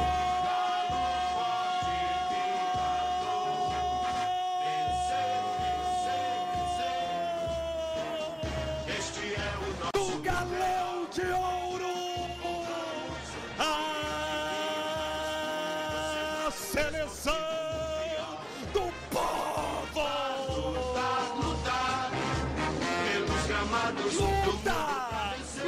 Luta que nunca faltou pra este time! Pra essa torcida que tanto acreditou no bicampeonato! Batemos a trave em vários momentos! 77, 87, 80, 99, 2001, 2012, 2015. Mas deste ano não escapa, deste ano não sai. Foi arbitragem e até fenômeno da natureza como em 2001 espetacular! Tinha que ser assim! A história pediu pra ser assim! Na virada, no combate, na riqueza, na determinação! A história pedia pra ser assim! Eu agradeço ao meu pai por ter me feito atleticano. Todos nós agradecemos por sermos atleticanos. Estamos vivos de ver esse momento. Claro que muita gente, infelizmente, não está presente. Mas o Galo faz uma virada histórica. Com os orixás, com todos os santos da Bahia. Três para o Galo, dois para o Bahia. Festeja. Pode festejar à vontade, massa atleticana. O momento é todo nosso. Que virada histórica. Desculpe a frase, mas é verdadeira. Se não for sofrido, não é galo, não tem como. E gostamos é disso. Assim é mais gostoso, porque o galo é o time da virada. O galo é o time do amor. Aí sim, Botelho. Saindo de um 2 a 0 e indo para o 3 a 2 com fortes emoções. Sensacional, cara. Tinha que ser- você nunca transcreveu em texto tudo que você fala ali, não, cara? Você acredita que eu pensei uma vez em fazer. Obrigado, em fazer um quadro, ainda vou fazer com essa frase, com essas frases. Que, como eu disse, pro narrador vem na hora, cara. É porque tem um monte de frase legal. Sim, vem, veio na hora tudo isso, a emoção tomou conta. Chorei em vários momentos, mas tive que pensar, pô, eu tenho que segurar pelo menos um pouco a lágrima, senão eu não consigo descrever o resto do lance. Mas é um dia que eu nunca mais vou esquecer na minha vida, cara. Nunca mais eu vou esquecer. De ter o prazer de ter narrado fala, o uma noite campeão. inesquecível, a noite... Uma noite fantástica pro Atlético, para todos nós atleticanos, cara. Foi um prazer ter sido a voz do Atlético, do Galo, dos torcedores nessa narração. Claro, tem outros narradores que também foram, mas por ter passado em rede nacional, Uhum. levado essa emoção, acho que nunca mais é para ser esquecido. E como é que você construiu sua forma de narrar, o jeito de gritar gol? a- Como é que veio isso? Na, na- Pergunta totalmente é, ótima, cara. Porque é muito característico o seu grito de sim, gol. total. Galo. É, Cada um tem seu bordão. Uhum. Eu, eu me recordo quando eu comecei como narrador, eu falei, pô, eu tenho que ter um bordão, senão não vai pegar. Aí lancei até um. Quando eu comecei, o que, que é isso? É gol. Falei, não. Com o tempo, falei, não, não vai dar certo. Eu falei, ah, quer saber? Vou deixar bordão de lado. Só gritava gol. Só que na sequência vem surgindo as coisas, como disse o narrador, improvisa, né? Uhum. Comecei a falar balança as cortinas brancas, porque parece uma cortina o gol, Uhum. e é uma casa. Então na descrição eu falo balança, balança as cortinas brancas e falo o goleiro do adversário. Balança as cortinas brancas do Fábio, por exemplo. E quando eu fui pra Rádio Iramas, falei, pô, tem algo, tem que ter algo característico ao torcedor atleticano. Na hora que saiu o gol, eu falei, galo. Uhum. E quando sai, quando um cobro quer, qual- quando o copo, o copo cre- quebra, né, naturalmente, o que, que a gente fala aqui em Minas Gerais? Galo. Galo! É isso. Quando saiu o gol, galo, só que só o galo não vai ser tão conotativo no rádio. Então eu vou falar, é galo, é galo. Só que do ano passado pra cá, eu falei, não, vou incrementar mais um pouco. Aqui é galo. Então do ano passado pra cá, eu grito, aqui é galo. Porque eu já tenho uma característica, vocês podem perceber, você principalmente que trabalhou comigo, que alguns narradores ou todos de Minas Gerais não têm, que é a velocidade. Quando eu comecei no rádio em Belo Horizonte, eu fui muito criticado. Porra, ele fala muito rápido, ninguém entende, não sei o quê. Hum. E muitos até pensavam que eu copiava o estilo São Paulo. Que o estilo São Paulo é mais velocidade. No Rio é cadenciado, em Belo Horizonte faz os dois. Cadência com velocidade. E eu não, eu sou mais velocidade. Só que além da velocidade, eu tenho uma explosão na hora do gol, na hora que a bola bate na trave. E teve até uma certa época que os diretores da Rádio Damas pediram pra eu diminuir isso. Eu falei, ó, pô, se eu diminuir a minha velocidade, eu vou perder a emoção, eu vou perder o meu tom. Eu nunca deixo o jogo cair. Porque pra mim o ouvinte, ele que paga o nosso salário. Mesmo que a gente não tenha salário em vários momentos. Mas ele é o nosso fiel escudeiro. Se eu fizer assim, ele troca de rádio. Já que do outro lado tem uma tradicional, uma tradicional, essa é a nova. Pra eu segurar o meu ouvinte, o meu fiel escudeiro, eu tenho que ser diferente e eu tenho que passar a emoção de um verdadeiro narrador e principalmente atleticano. Expliquei eles, falei, não, então beleza, faz o seu jeito. Falei, se fosse ruim ou se fosse mais ou menos, teremos a audiência que nós temos hoje? Teria a repercussão que as narrações têm? Não. Passaria no Sport TV três vezes, que a outra vez foi contra o América. O gol contra o América no ano passado. Não. Então, se tá dando certo, a gente não tem que mexer em nada. Agora, se você gosta do estilo tradicional, você ouve a outra emissora. Se você gosta do estilo mais tal, você ouve a outra emissora. Mas aqui é assim, porque o narrador é assim. Então, é, teve essa característica de velocidade que eu consegui conduzir com emoção e deu certo. E vem dando certo. Mas eu acho interessante. Peraí, você cortou o áudio de fundo, João? Porque da última vez você deixou rolando uns 10 minutos. Tá bom. É, uma entrevista do Vili Gonzi, que é meu grande ídolo, ele diz o seguinte: o narrador precisa ter voz, ter um bordão e saber se expressar. Concordo em partes com o Vili depois que eu me me transformei em um narrador profissional. Eu acho que hoje voz não demanda no rádio. Tanto nós temos alguns profissionais de rádio que não são narradores ou alguns que são narradores, não precisa ter esse vozeirão. A bola pela direita, antigamente era assim, né? A bola É, pela direita, antigamente. trabalhou, prendeu, vai, vai, Tafarel, toca pela direita. Não precisa mais. Mas você tem, né? Não, claro, É. Deus me deu esse dom da voz. Mas você precisa ser, hoje, no rádio, esportivo e até mesmo na TV, dinâmico e emocionante. Hoje nós vemos uma TV Globo com o Luiz Roberto brincando o tempo todo, Uhum. sendo descontraído o tempo todo. O Milton Leite tem essa característica no Sport TV. João Guilherme também tem essa característica na ESPN Fox. Três bons É, demais. três ótimos. Não precisa mais você ser engessado para mostrar para o ouvinte ou para o seu telespectador que para ser um bom profissional você tem que ser engessado. Não. Não existe isso mais. A TV Globo, vocês se recordam, há 10 anos atrás. O Globo Esporte era uma câmera só. Uhum. Na década de 90 com o Fernando Sasso, daqui para cima. Hoje não, o cara brinca, o cara cai no estúdio. Jornal Nacional, o William Bonner se levanta da bancada. A gente não imaginava isso nunca 10 anos atrás. No rádio é a mesma situação. Os caras não mexeram em calça É. baixo do, do paletó Sim, ali. sim. O rádio é a mesma Né? coisa. Se você não for descontraído e simpático, além da emoção com o seu ouvinte, ainda mais o rádio esportivo, você não segura ele, não. Você tem que ser extrovertido, dinâmico, simpático e emocionante. Porque o grande diferencial do rádio para os outros veículos, principalmente a TV, é a emoção. O que segura uma narração esportiva, uma transmissão, é a emoção. Claro que temos vários narradores técnicos que não são totalmente emocionantes, são 70% técnicos e 30% é, emoção, mas tem o DNA de narrador que aguenta segurar o ouvinte por parte daquele jogo. Mas se você é um narrador emoção, se você é um cara que transmite para aquele ouvinte o que ele quer acompanhar e dando uma pitadinha de simpatia, ainda mais o mundo que nós vimos hoje, nós vivemos hoje, que é tanta violência, tanta coisa ruim, Uhum. e ele tem como rádio uma distração, você precisa segurar o seu ouvinte, senão não funciona. Então acho que essa mudança que veio de alguns anos para cá, com essas características que eu disse para vocês aqui, que ajuda a segurar o ouvinte e que faz o rádio tá vivo até hoje. Que Você falou do Bacana. Gonzer aí como ídolo. Você tem mais outros que você admira. Você falou um negócio que eu nunca tinha pensado.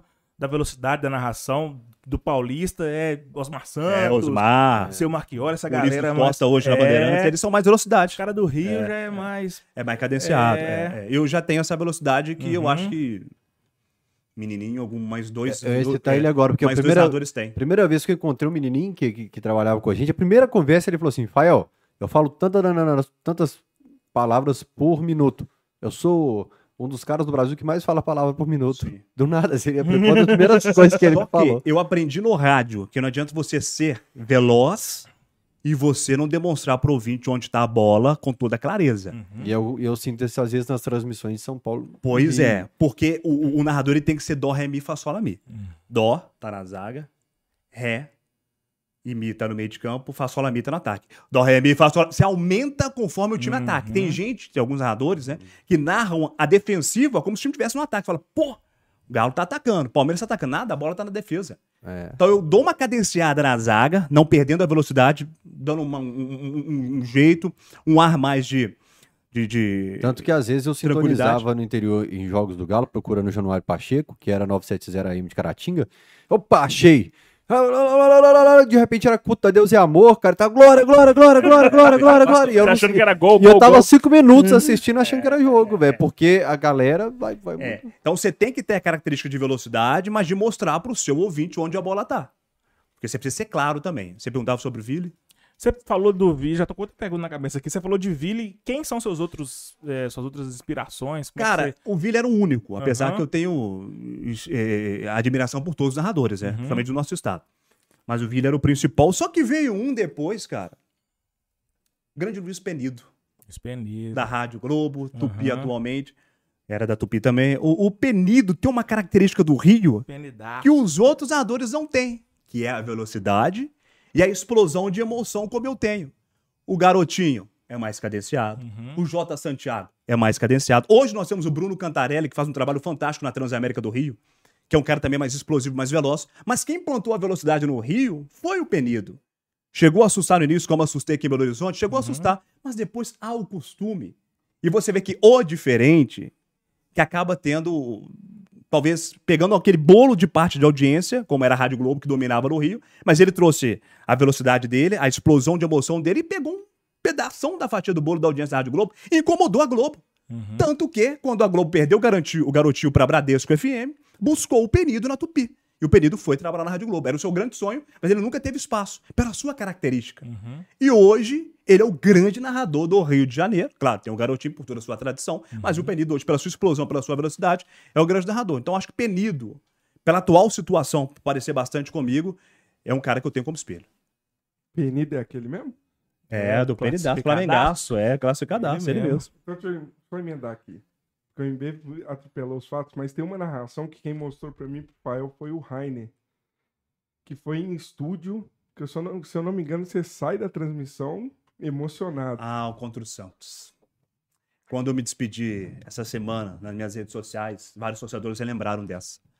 Foi aquele Galo e Santos no Mineirão, quando o árbitro começou a pegar o Galo pelo pescoço, não sei se vocês recordam, literalmente, O e ia Nacho- meter a mão. o Nath e o Caleb entraram no segundo tempo. É, ele começou a meter a mão no Galo. Um pênalti não dado claramente no No- Zarate. na hora do pênalti Teve não mais, dado, Teve mais de um pênalti não dado nesse jogo. É. na hora do pênalti não dado, eu parei e aí lembrei as histórias que o Luizinho me contava da década de 80.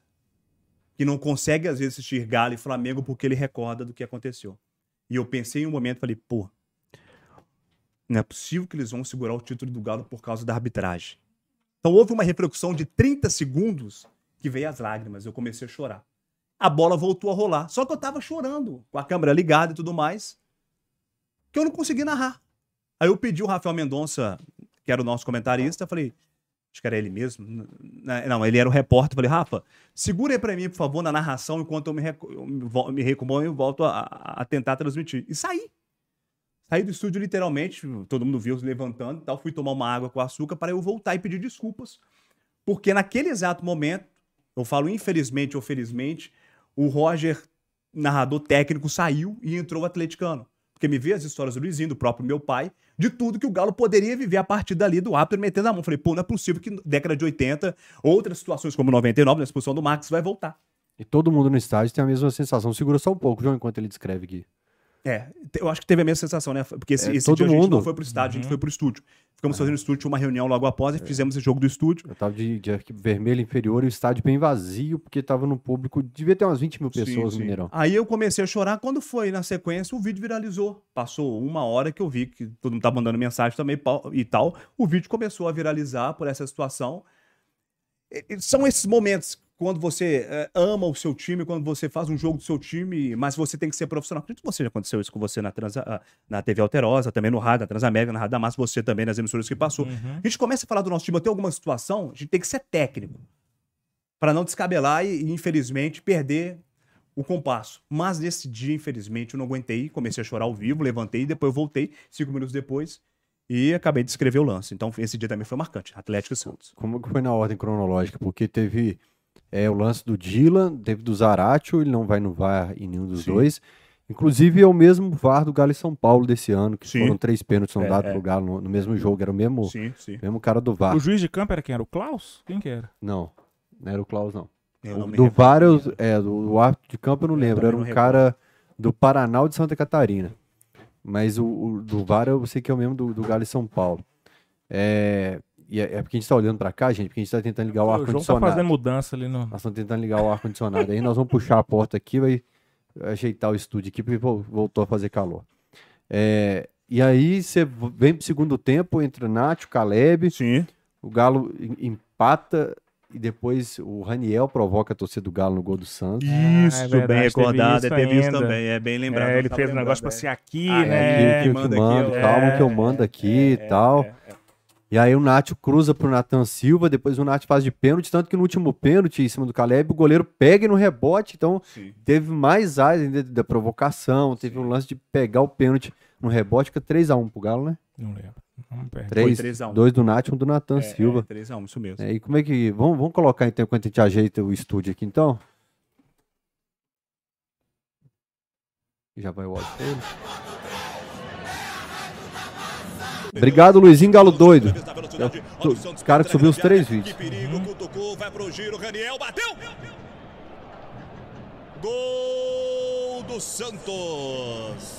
Um para o Peixe, zero para o Galo. Aí não, Rafael Mendonça. Joga bola, vai pro Peixe na batida. É Galo! Gol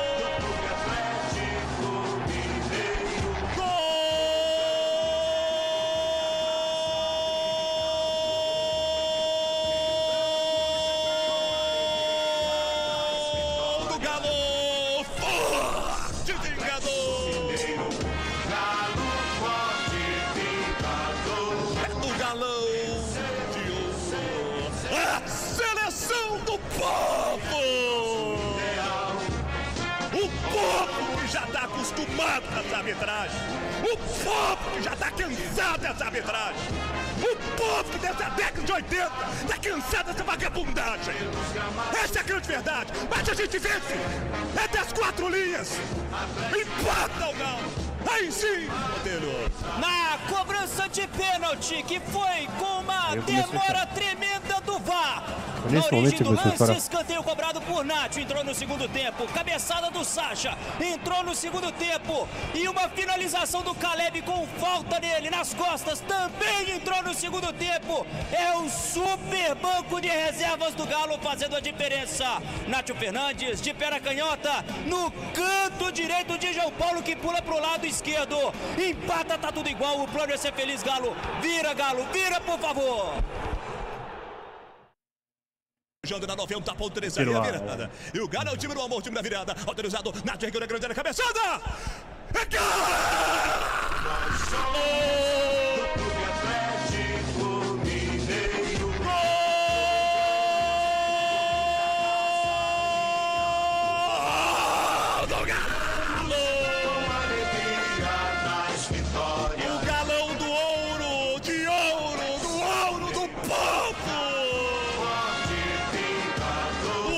O o resto povo joga preto tudo e branco putão na bola.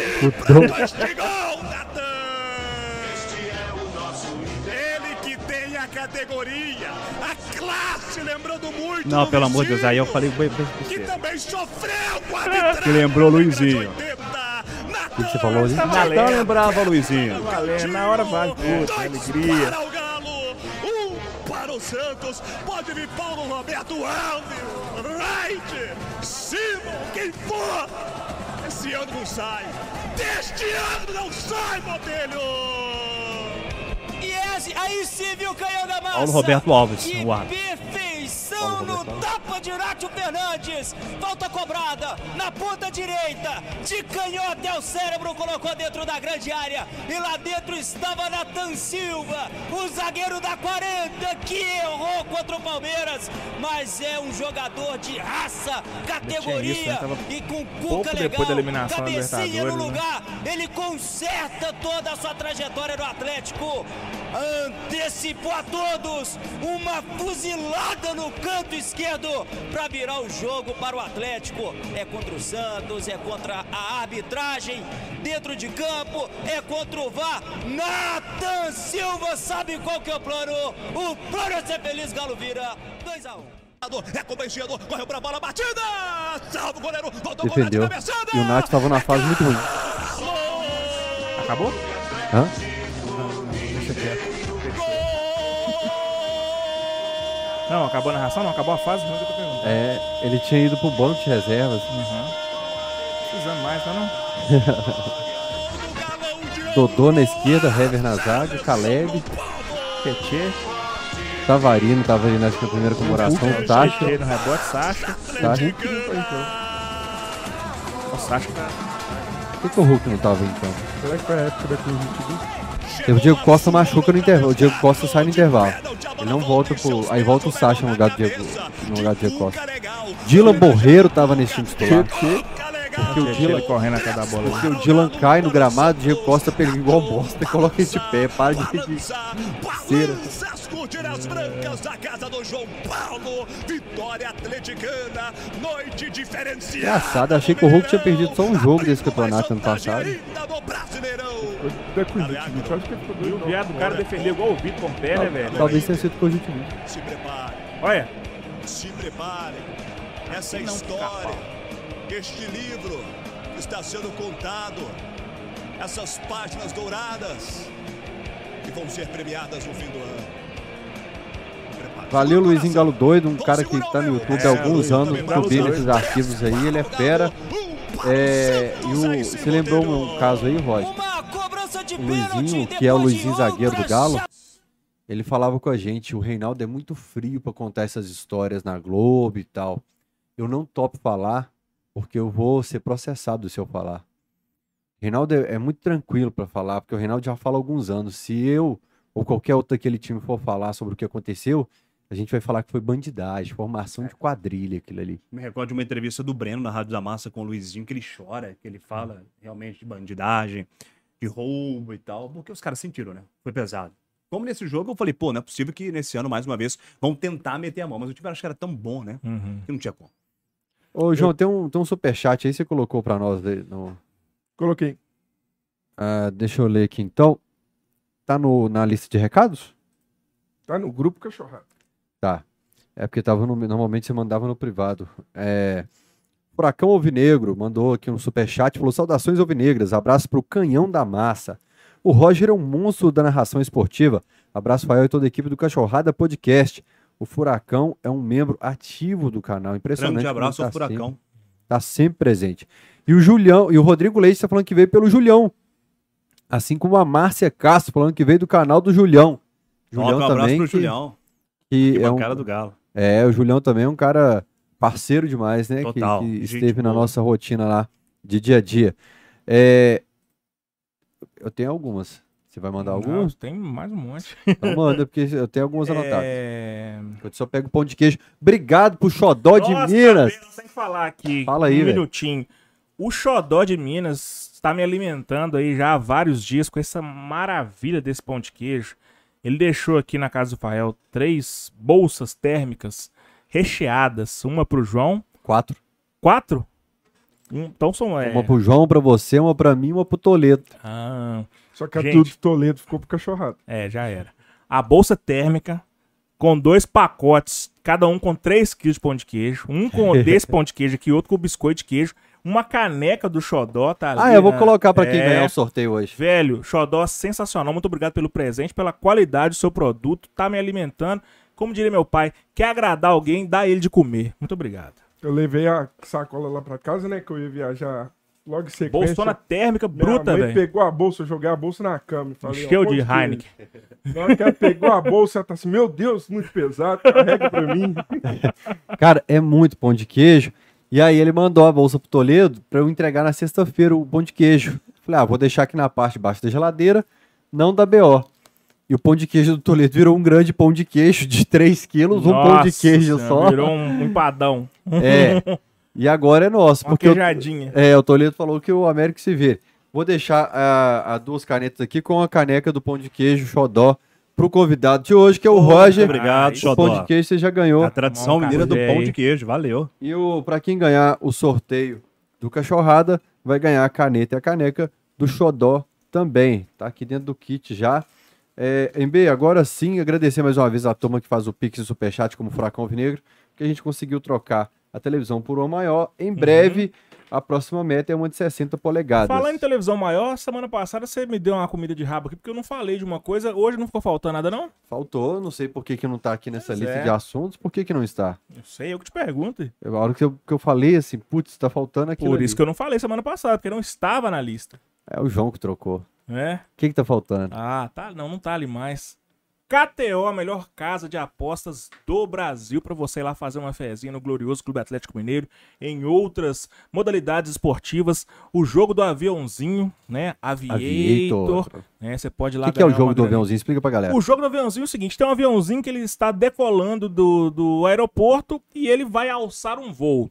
Você tem ali um tempinho para você adivinhar, né? Ou jogar quanto tempo ele vai ficar no ar. Ele pode ficar no ar um, um segundo, como ele pode ficar no ar Dois minutos. dois minutos. E vai subindo. E a cada segundo ele vai multiplicando o seu dinheiro. Por exemplo, se você colocar um real e ele ficar no ar dois segundos, você ganha dois reais. Se você colocar lá 10 reais e ele ficar no ar dois segundos, você ganha 20 conto. Se ele ficar no ar cinco minutos, você pode tirar férias e ir para Maldivas. O MB tem a tática de parar sempre no 1.8. Aqui no link do vídeo, na descrição, tem o link da KTO. E lá tem uma aba promoções, gente. Fica sempre de olho, porque ali direto você pode ganhar aposta free 0800. Direto você faz lá, ó. É, topa participar? Você clica no botão top, pronto. Já tá ganhando a aposta aí, sem colocar a mão no bolso. E ainda tem o bônus do Camisa 12, como é que é? Quem ainda não tem cadastro, fez o cadastro, utilizou o cupom CAMISA12, 20% do seu aporte inicial tá de volta no seu caixa para você fazer aquela fezinha, inclusive nas ligas europeias, todo final de semana. 12 por extenso. E a Champions tá chegando. A Champions tá chegando, nossa. Tem é, Copa de do Brasil, Munique. Libertadores também. Bayern de Munique e Barcelona. Tá eu, cheio. Eu botava 2.5 gols do Lewandowski, que eu faço. É, verdade, ainda mais lei do ex, filho. Lei, ex complica a vida, né, bicho? Lei do Nossa ex é senhora, complicado. Eu não vou tocar nesse assunto. Eu não tenho esses problemas, né? É. que- Vai falar que você não ficou com medo do Patrick quando ele entrou ontem aos Nossa 40. Senhora, Eu tinha certeza, a hora que ele foi cobrar a falta, que o Patrick ia dar assistência pro gol do América. De latereio ainda. Cara, eu tinha certeza que o, Amé- que o Patrick ia aprontar alguma coisa na hora que eu vi ele aquecendo. Enfim, é, jo, Jos- Joyce, Joyce, Joyce, pode Joyce? pegar cerveja. Eu já ia falar. Joyce. Já ia falar Josi, mas aí eu lembrei Joyce? que era Joyce. É. Tem brama gelada lá no freezer, na parte de cima. Sua Pega cerveja lá, aí. tá? Já acabou, Jéssica? Eu falei do, da TV, eu falei da estrutura aqui. E agora tem um ar-condicionado que melhorou bem, né, bichinho? Eu olhei, você tava suado. Eu olhei, o MB tava suado. Eu falei, Ah, assim, eu tá tensa a situação aqui. A Joyce Cunda tava de pão doce aqui. sofrendo. Então, ligamos o ar. Obrigado pra turma que faz chat e, e pix aqui. Superchat e pix. Graças a MB, você, nosso sovaco não está chorando. Roger, a plástica ali do, do entrar o hino do galo, de entra o vou festejar, você participou disso, a galera da técnica, você falou assim, não, depois põe o hino, você foi dando pitaco, como é que foi? Fiquei dando pitaco. É. Eu acho que é importante o narrador Uhum. participar dessa situação da plástica. Claro, quando você tem um padrão de uma emissora que já é de algum tempo, daquele estilo, você não consegue modificar muita coisa. Uhum. Mas como a Rádio da Massa estava iniciando, e logo na sequência, né, após pandemia, eu virei coordenador de esportes, Uhum. aí sim eu consegui colocar o meu jeito, um rádio mais jovial. Acho que Belo Horizonte faltava ter um pique de rádio jovial, Sim. só a maioria jovens trabalhando, tendo um pique mais 220, então eu consegui sim implantar algumas vinhetas e o Vou Festejar, porque eu sempre falava, "Vou festeja, massa atleticana, e Uhum. entrava a Beth Carvalho. Outra Tá coisa, chamando o Eduardo Maneiro de idoso? Não, houve mais, ele, É. Maria Pedro, só gente nova, mas fala assim, em uma, em uma questão total do rádio. É, mas eu tô falando porque quinta-feira o Eduardo Madeira estará aqui. Nessa Grande cadeira. Ah, não, grande ele não é não, ele é um Grande Pô, não. pode falar, é um né? É profissional e pessoa, né? Profissional e pessoa. Fantástico. Gente, terça-feira, amanhã, Beto Guerra no Cachorrada Podcast. Na quinta-feira, Eduardo Madeira. No dia 5, o Lincoln, ex-jogador do Galo. Grande lindo. E dia 12, a Lindsay, treinadora do futebol feminino. Lincoln e Lindsay, dá é, prometi pro. MB, MB, no comecinho de setembro. Pode deixar que eu vou marcar com alguma mulher aqui pro Cachorrada Podcast, porque a gente tava devendo. Exatamente. Marcamos com a Lindsay. Obrigado, Pinel. É, Tem coisas que a gente não aprende, Ah. ou que não se ensina na faculdade, ou não se ensina em lugar nenhum. É, Rádio é uma dessas coisas que a pessoa ou tem o dom já daquilo, vai observando. Mas você fala de forma muito técnica sobre narração esportiva. Você deu vários exemplos aí de coisas que eu nunca tinha atinado. Tipo assim, da nota musical, de quando o time tá na defesa, quando tá no ataque, de determinada região ter um tipo de narração diferente. Onde você aprendeu isso tudo? Você, quem te ensinou isso? De onde veio essa, essa técnica, essa didática para poder falar de narração esportiva? Com grandes profissionais que eu já trabalhei, tem alguns, né? Valdir de Castro, por exemplo, o próprio Vili em algumas entrevistas, mas algumas coisas eu também peguei pra mim. Por exemplo, na questão da plástica, na questão de- do rádio rejuvenescer, para atrair o jovem, ou então, o que está atualmente no ar já há algum tempo, ter uma remodelagem e falar a, lin- a linguagem do jovem. O jovem gosta de rádio, o jovem ouve rádio. Só que ele está acostumando ou está acostumado há algum tempo com isso daqui, com essas plataformas novas.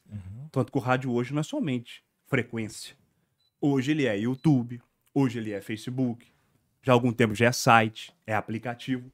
Então você precisa atrair a juventude cada vez mais. Só que você precisa aprender a falar para o jovem.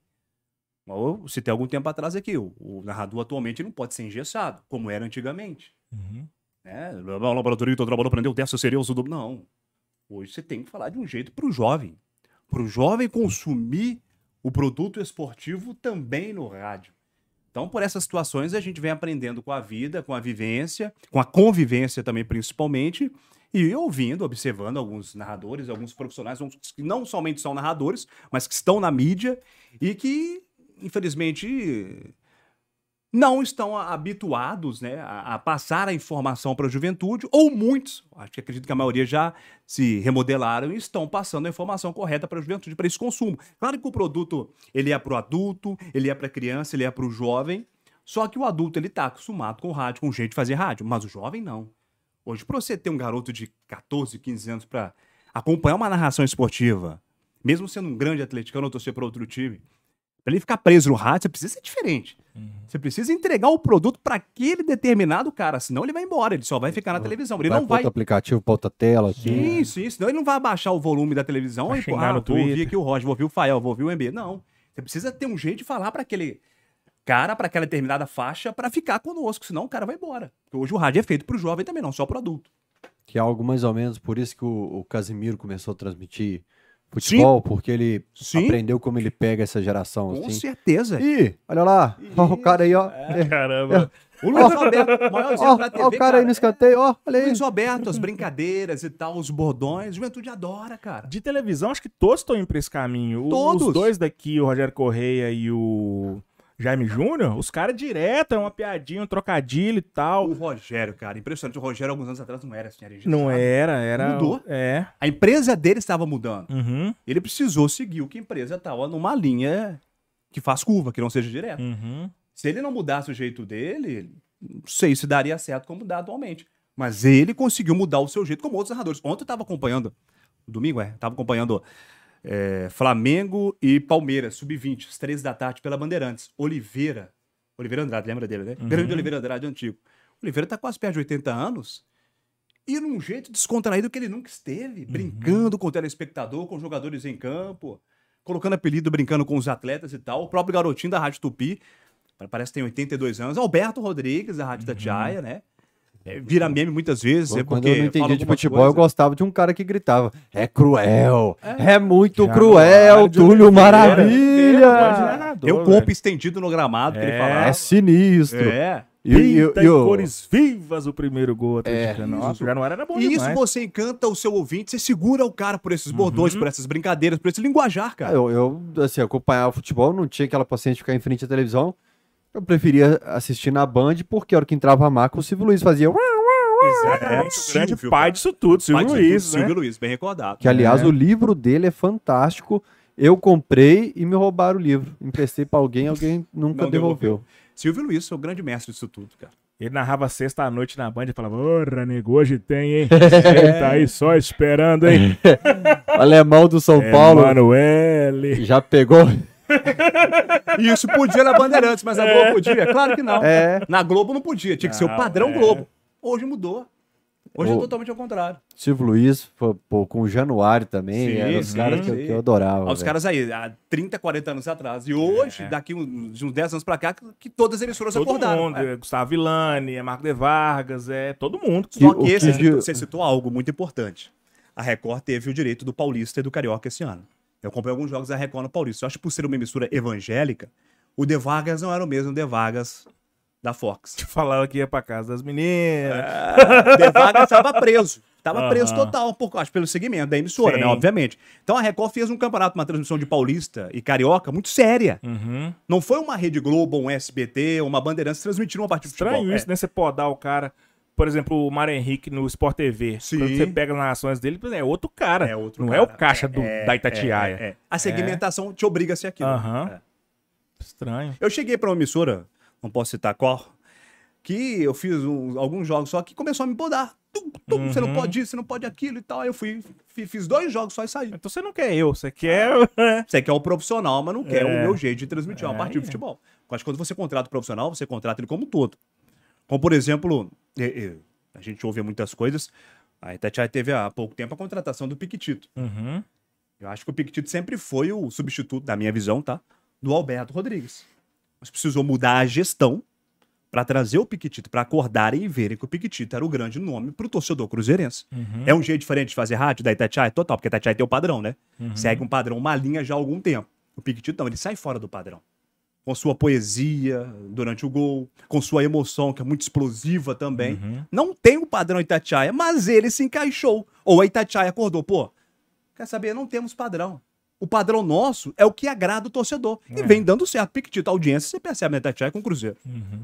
Tá dando certo, o torcedor tá gostando. Tá demais, tá demais. É o grande nome para substituir o Alberto. Não tinha, claro, temos grandes narradores esportivos em Minas, no nosso estado, mas com características próximo ao torcedor, era o principal. Só como eu disse, ele não tinha o padrão, na minha visão, Itatiaia. Ele é um grande narrador.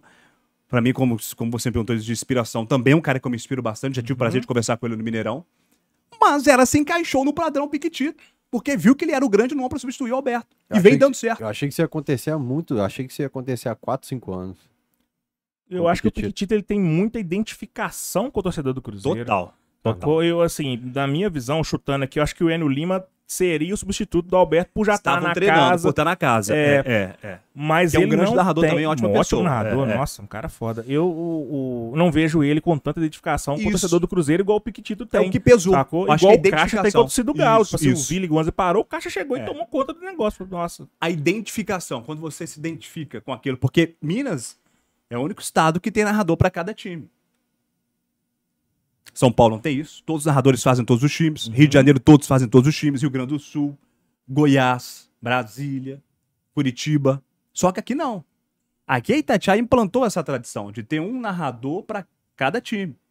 E se eu até ouço de tenho a coragem de falar aqui, que se vier uma emissora como foi a Transamérica, né, que a gente estava tendo audiência, mas se vier uma emissora hoje que fizer um narrador que ele seja um narrador que não seja fixo, que ele faça os dois ou os três times da capital, não dá certo. Porque esse padrão, essa cultura, não vou falar padrão, essa cultura que a Uhum. Itatiaia criou, deu certo. Sim. Que a, a, a 98 veio, Uhum. que também foi uma sacada espetacular, fazer um humor numa transmissão de futebol, Uhum. com as características padrão Itatiaia. Cruzeiro, Cruzeiro, Atlético, Atlético. Não É. muda de lado.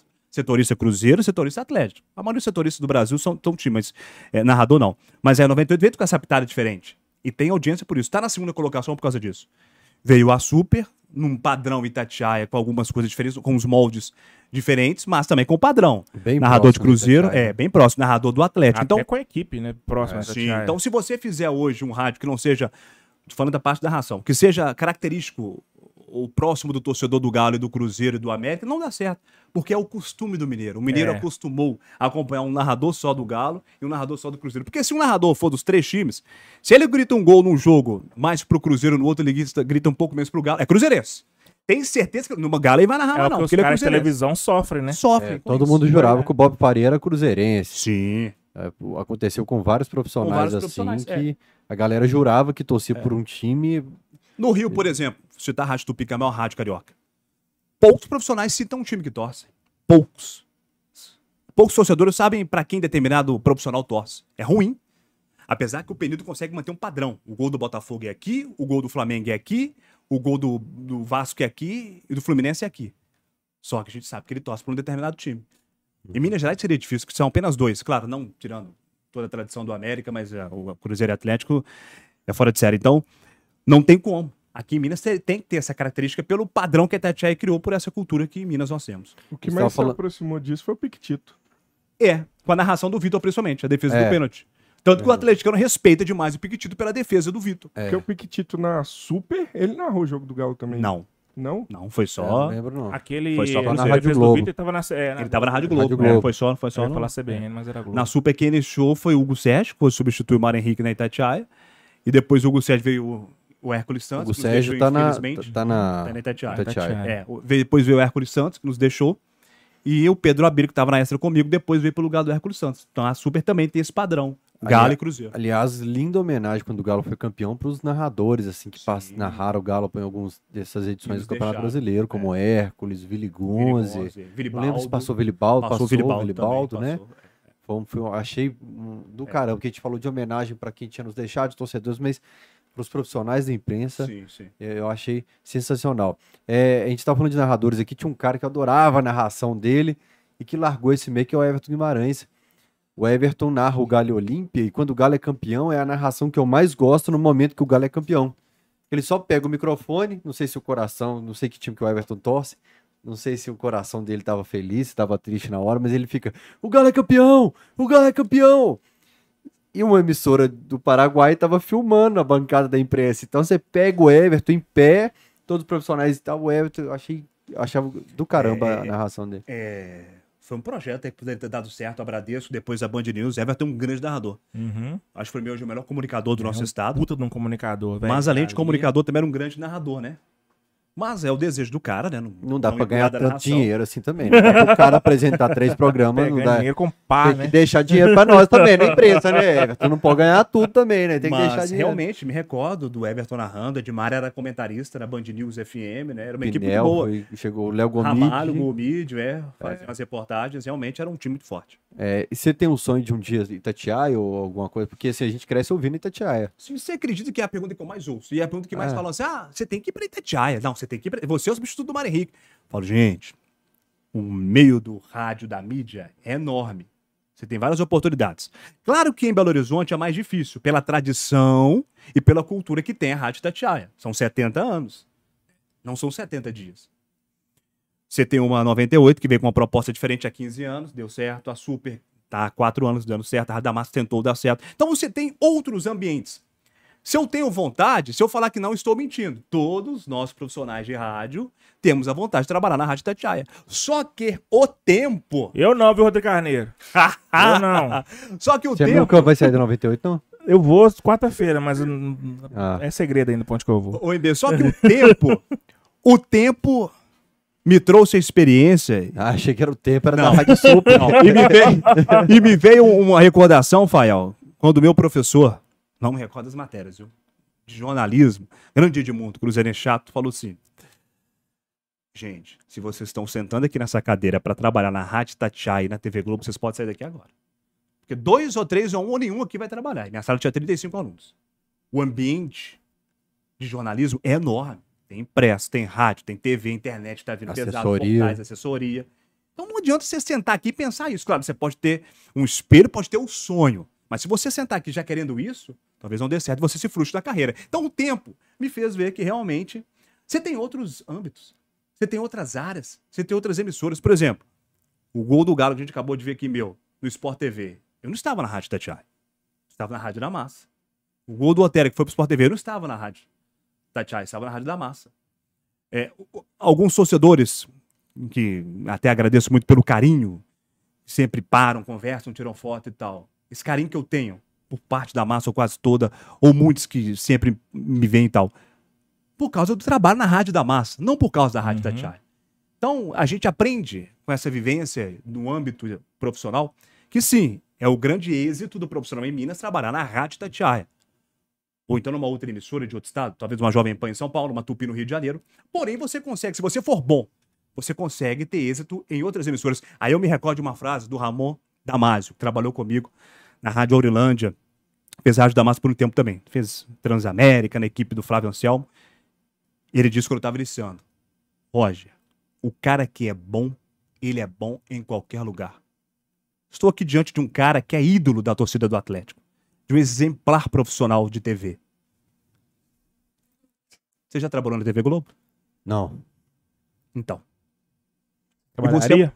Claro. Sim, grande claro. emissora. E você é querido, você é reconhecido, você é conhecido pelo seu trabalho na TV Alterosa e no seu canal, não pela TV Globo. Uhum. Então a gente consegue, com o tempo e com a vivência e com o profissionalismo, demonstrar que a gente pode ser e ser reconhecido e ter seu trabalho valorizado em uma outra emissora que não depende de ser a líder. Se você é bom, como disse o Ramon Damasio, você é bom em qualquer lugar. Eu comentei com a Loura um jogo desse pra trás, que a gente acho que foi do Atlético Paranaense. Seu Loura, eu acho do caramba, porque eu trabalho numa emissora de- estadual e o cara chega pra mim e fala: Isso aqui é o Fael. Aí eu falo da Alteral Esporte, ele não, sou do pós-jogo, do camisa 12 e tal. eu falei pra ela, é do caramba isso. É, a é. pessoa me corrige falando que não sou da TV, eu sou da internet. Em Nova Lima, por exemplo, muitos, claro, ouviram a Rádio da Massa, me reconhecem pela Rádio da Massa, mas muitos sempre falam da TV Banquete, meu trabalho com o Vila. Uhum. Sou do Vila apaixonado por algumas narrações minhas. Uma, por exemplo, do Mancini, que tem muitas visualizações no, no YouTube contra o América, empate 1 a 1 Quando o Vila não caiu para a segunda divisão, um gol do Elias, Vila vence 1 a 0 e fica na Série A. O Chico Maia, em seu blog, fez uma reportagem minha. Narrador chora, na, narrador novamente chora na cabine porque o Vila continua na Série A. E muitos vilanovenses acharam que eu era vilanovense. Nunca fui. Com todo respeito. Mas todo atleticano e cruzeirense de Nova Lima tem o Vila como segunda Sim, pele. é. E eu tenho. Só que quando eu fazia o Vila, eu incorporava o Vila Novense, porque é o time da minha cidade, é o time que eu tô acompanhando, é o que me dá o meu dinheiro, o meu sustento. Então, em Nova Lima, por exemplo, eu sou conhecido pelos trabalhos frente ao Vila Nova. 70% e 30% com o Galo. Então, quando você é reconhecido por aquele trabalho, não estando na líder, não estando na principal, você dá isso pra onde você tá. Você veste a camisa praticamente. E quando tem que ser o jogo do Cruzeiro, inclusive quando é campeão da Copa do Brasil, como já aconteceu com você? Como é que é o processo? Profissional. Mas Uhum. tem que ser profissional. Porque eu sou doido pra me testar um dia nessas. Não com o Cruzeiro campeão. Eh, Quem sabe, eh, como repórter de um jogo do Cruzeiro na Série C do Campeonato Brasileiro, assim, mas Bolivar, por exemplo, quando sai do Alterosa Esporte, ele vai apresentar um programa na, Super. canal, na Super e ele leva o Fábio, ele leva outros. Então é, é um desafio pro meu futuro, assim, essa parte também. Ô, ô Fael, é, eu digo que agora, por exemplo, saí da Rádio da Massa. Para eu ser contratado por uma emissora para fazer o Cruzeiro também ou outro time, é muito difícil. Pela marca que está estampada em mim. Clube Atlético Mineiro. Clube Atlético Mineiro. Isso não sai. Ou pode sair daqui um tempo. Não vou apagar as fotos que eu tenho nas minhas redes sociais, as narrações não vão sair do YouTube, não vão ser apagadas. Tá ali o registro. Ele é atleticano. Apesar que eu acho que quando você é profissional, você é profissional em qualquer lugar. O Hugo Sérgio sofre muito com isso. Pois é. Em 2017 foi assim. Fui profissional, narrei o Cruzeiro campeão na Transamérica, você se recorda, contra o Corinthians, lá.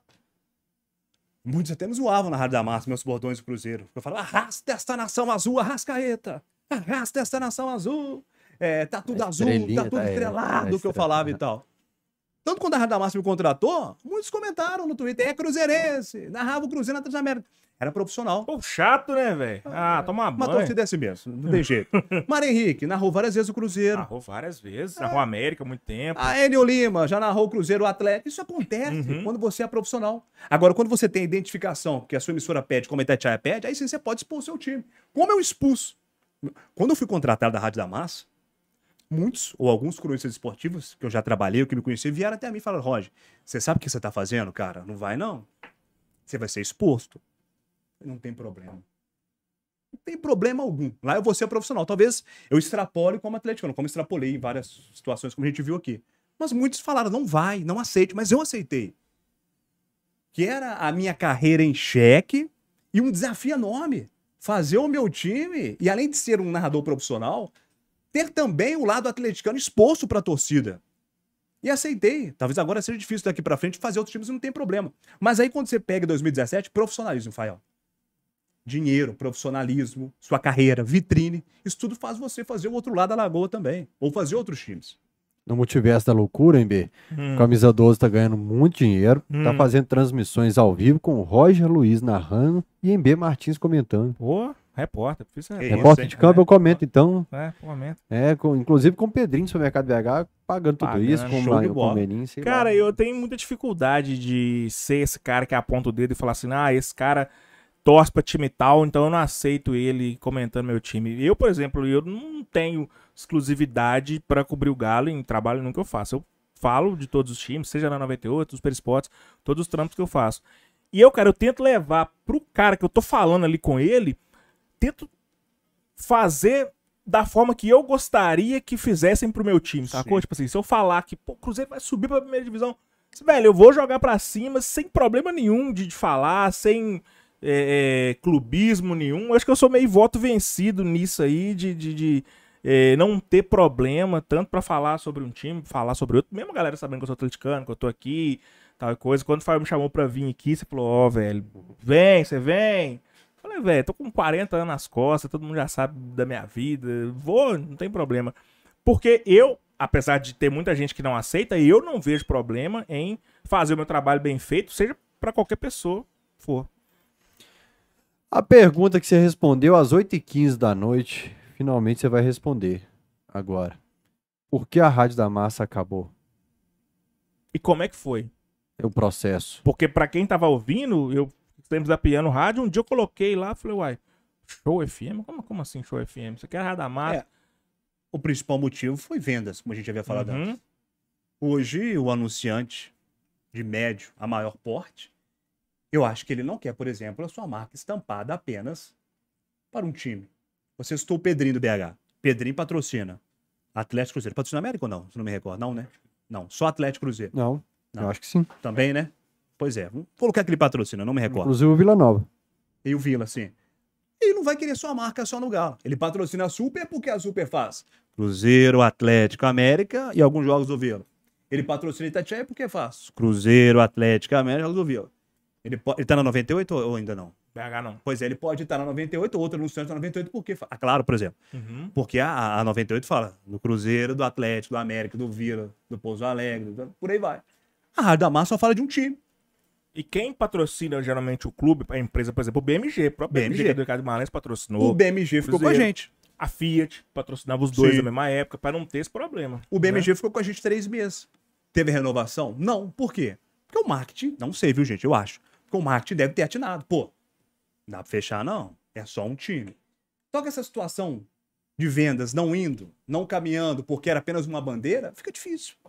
E o caso ele só gastando no bolso. do bolso. Claro que tinha algumas outras situações que salvavam, né? Não, é- não vou generalizar, não. Tinha uns preços de X, Y, mas a rádio, como um todo, sobrevivia com X, X, X, X, X. Precisa estar tudo mês ali. E não tinha esse X, X, X, X, porque o cara não queria apenas uma bandeira. E ele bancou durante esses três anos do bolso dele. 80%, 90%. Com o BMG chegou a bancar 40%. Uhum. O BMG era o master, mas depois ficou difícil a situação. Quando fechava alguma coisa, a maioria era permuta, não era somente patrocínio, a maioria era permuta. Então houve-se o pensamento do diretor artístico com ele, o Kaiser Alves e o caso William, de mudar para Show FM. Por que Show? Porque o Kaiser tem a emissora de Oliveira, que é dele, Show FM, já tem toda a documentação, o nome fantasia, então era a logomarca, era um trabalho a menos. Vamos fazer Atlético Cruzeiro América. Quando me chamaram para reunião, Fiquei espantado, cara. Falei, não vai dar certo. Vai, não sei o quê. Falei, não vai, sabe por quê? Porque hoje a Rádio da Massa tem audiência, credibilidade. Não temos dinheiro, mas temos audiência e credibilidade. Me recordo do jogo que fui fazer do Palmeiras e Galo no Brasileiro, ano passado, e chegou no Allianz Parque, ó, Rádio da Massa, ó, Rádio da Massa, onde a gente andava. Então a gente tinha essa credibilidade e tal. Uhum. E pra começar do zero, com uma rádio que faz três times igual a Super, a 98 e a Itatiaia faz, pra ouvir a show, eles vão ouvir outra. Porque o diferente, o diferente que pesava, era a rádio da máscara, um time só, pra uma Uhum. torcida só. Me recordo no dia que o Turco ia cair. Não me lembro qual jogo agora. E caiu no outro Cuiabá. dia. Cuiabá. Eu falei assim: imagina se é só a gente transmitindo. Tinha um jogo do Cruzeiro próximo. Todo mundo ia estar conosco nos ouvindo pra saber se o turco cai ou não. Mas Uhum. agora não. É. Porque a gente faz igual as outras. Então não deu certo pela questão de anúncio. Resolveram mudar pra Show FM do dia pra noite. Pegou o torcedor de surpresa. Pegou eu, sou ouvinte, pegou de surpresa. Falei, uai, porra, O é. torcedor ficou revoltado, perdeu muitos seguidores, Twitter, Instagram, Facebook, perdeu muito ouvinte. Por exemplo, tem um dado do radios.com, vocês devem ter visto já, MB, que mede a audiência pelo aplicativo radios.com. A gente era quinto, quarto colocado. Com 80, BH? 85 mil. Hã? BH, Não, Brasil todo. Brasil todo. É, porque é aplicativo. Com 85 mil acessos mensais. Quando foi show, caímos para 15º, 17º com 22, 19 mil acessos. Então, não deu certo. Aí tentaram, no curto prazo, fazer show FM, que também não deu certo. Que agora vai ser Mix. Vai ser mix? Mix FM, fecharam essa semana. Vão fazer, vir a Mix FM novamente para Belo Horizonte. Como o Kaiser já foi diretor da Mix, ele entrou em negociação com São Paulo e a Mix volta para Belo Horizonte daqui 20 dias. E a equipe que montou na show é forte. Sim, Valu. Valu. Você como narrador do Galo, o Gabriel Monteiro como narrador O do Gabriel, que, que é de Nova Lima, aliás, estudou comigo, é, foi da TV Cruzeiro, a gente conversou com ele, ele veio pra Rádio Show. Os vídeos dele também viralizavam pra caramba, um bom narrador, o Valu como setorista, como você citou. Que o Valu dá depoimentos até pesados no Twitter sobre Sim, atrasos, que a equipe já estava tocando na raça Sim. e tal. E tinha números, começou a ter números. Só que para um projeto dar certo, mesmo com os três times, rádio é tempo, você sabe disso, é recall. Uhum. É, rádio ué. é tempo. A show precisaria mais ou menos de dois anos para ficar fixa na mente do ouvinte e ele continuar nos acompanhando e aumentar a audiência.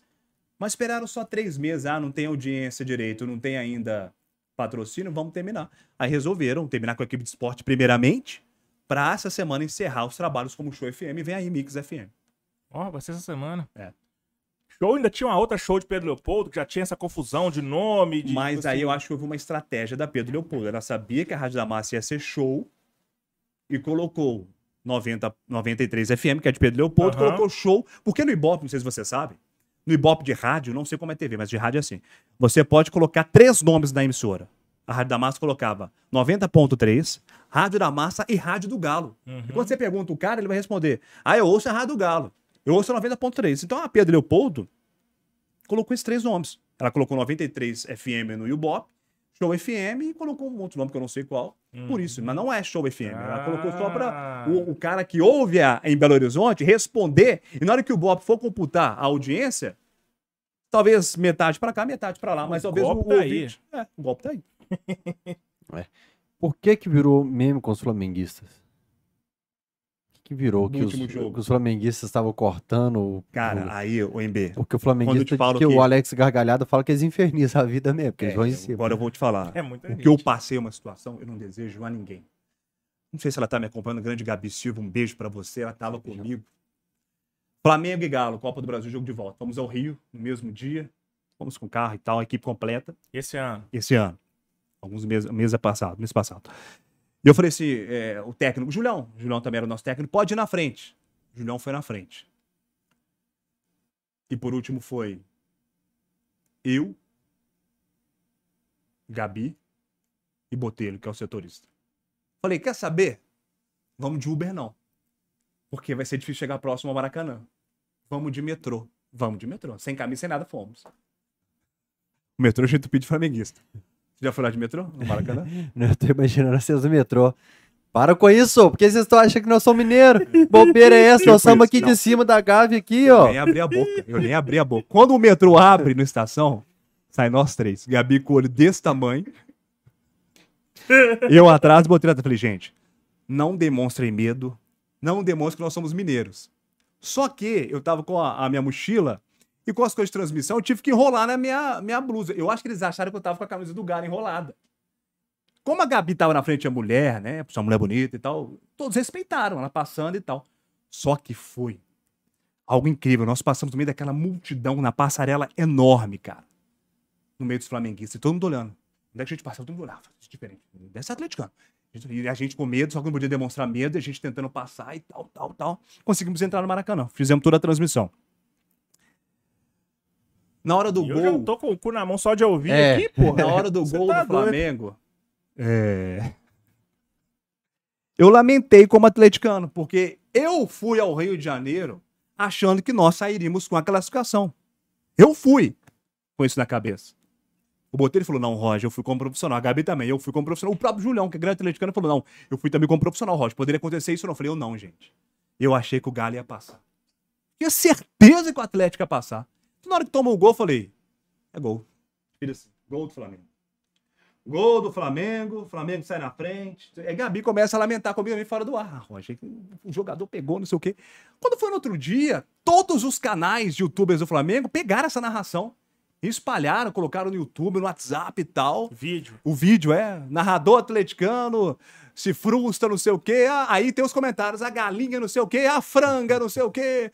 Aí comenta até da Gabi, a menina não sabe de nada lá e tá comentando errado o jogador e tal.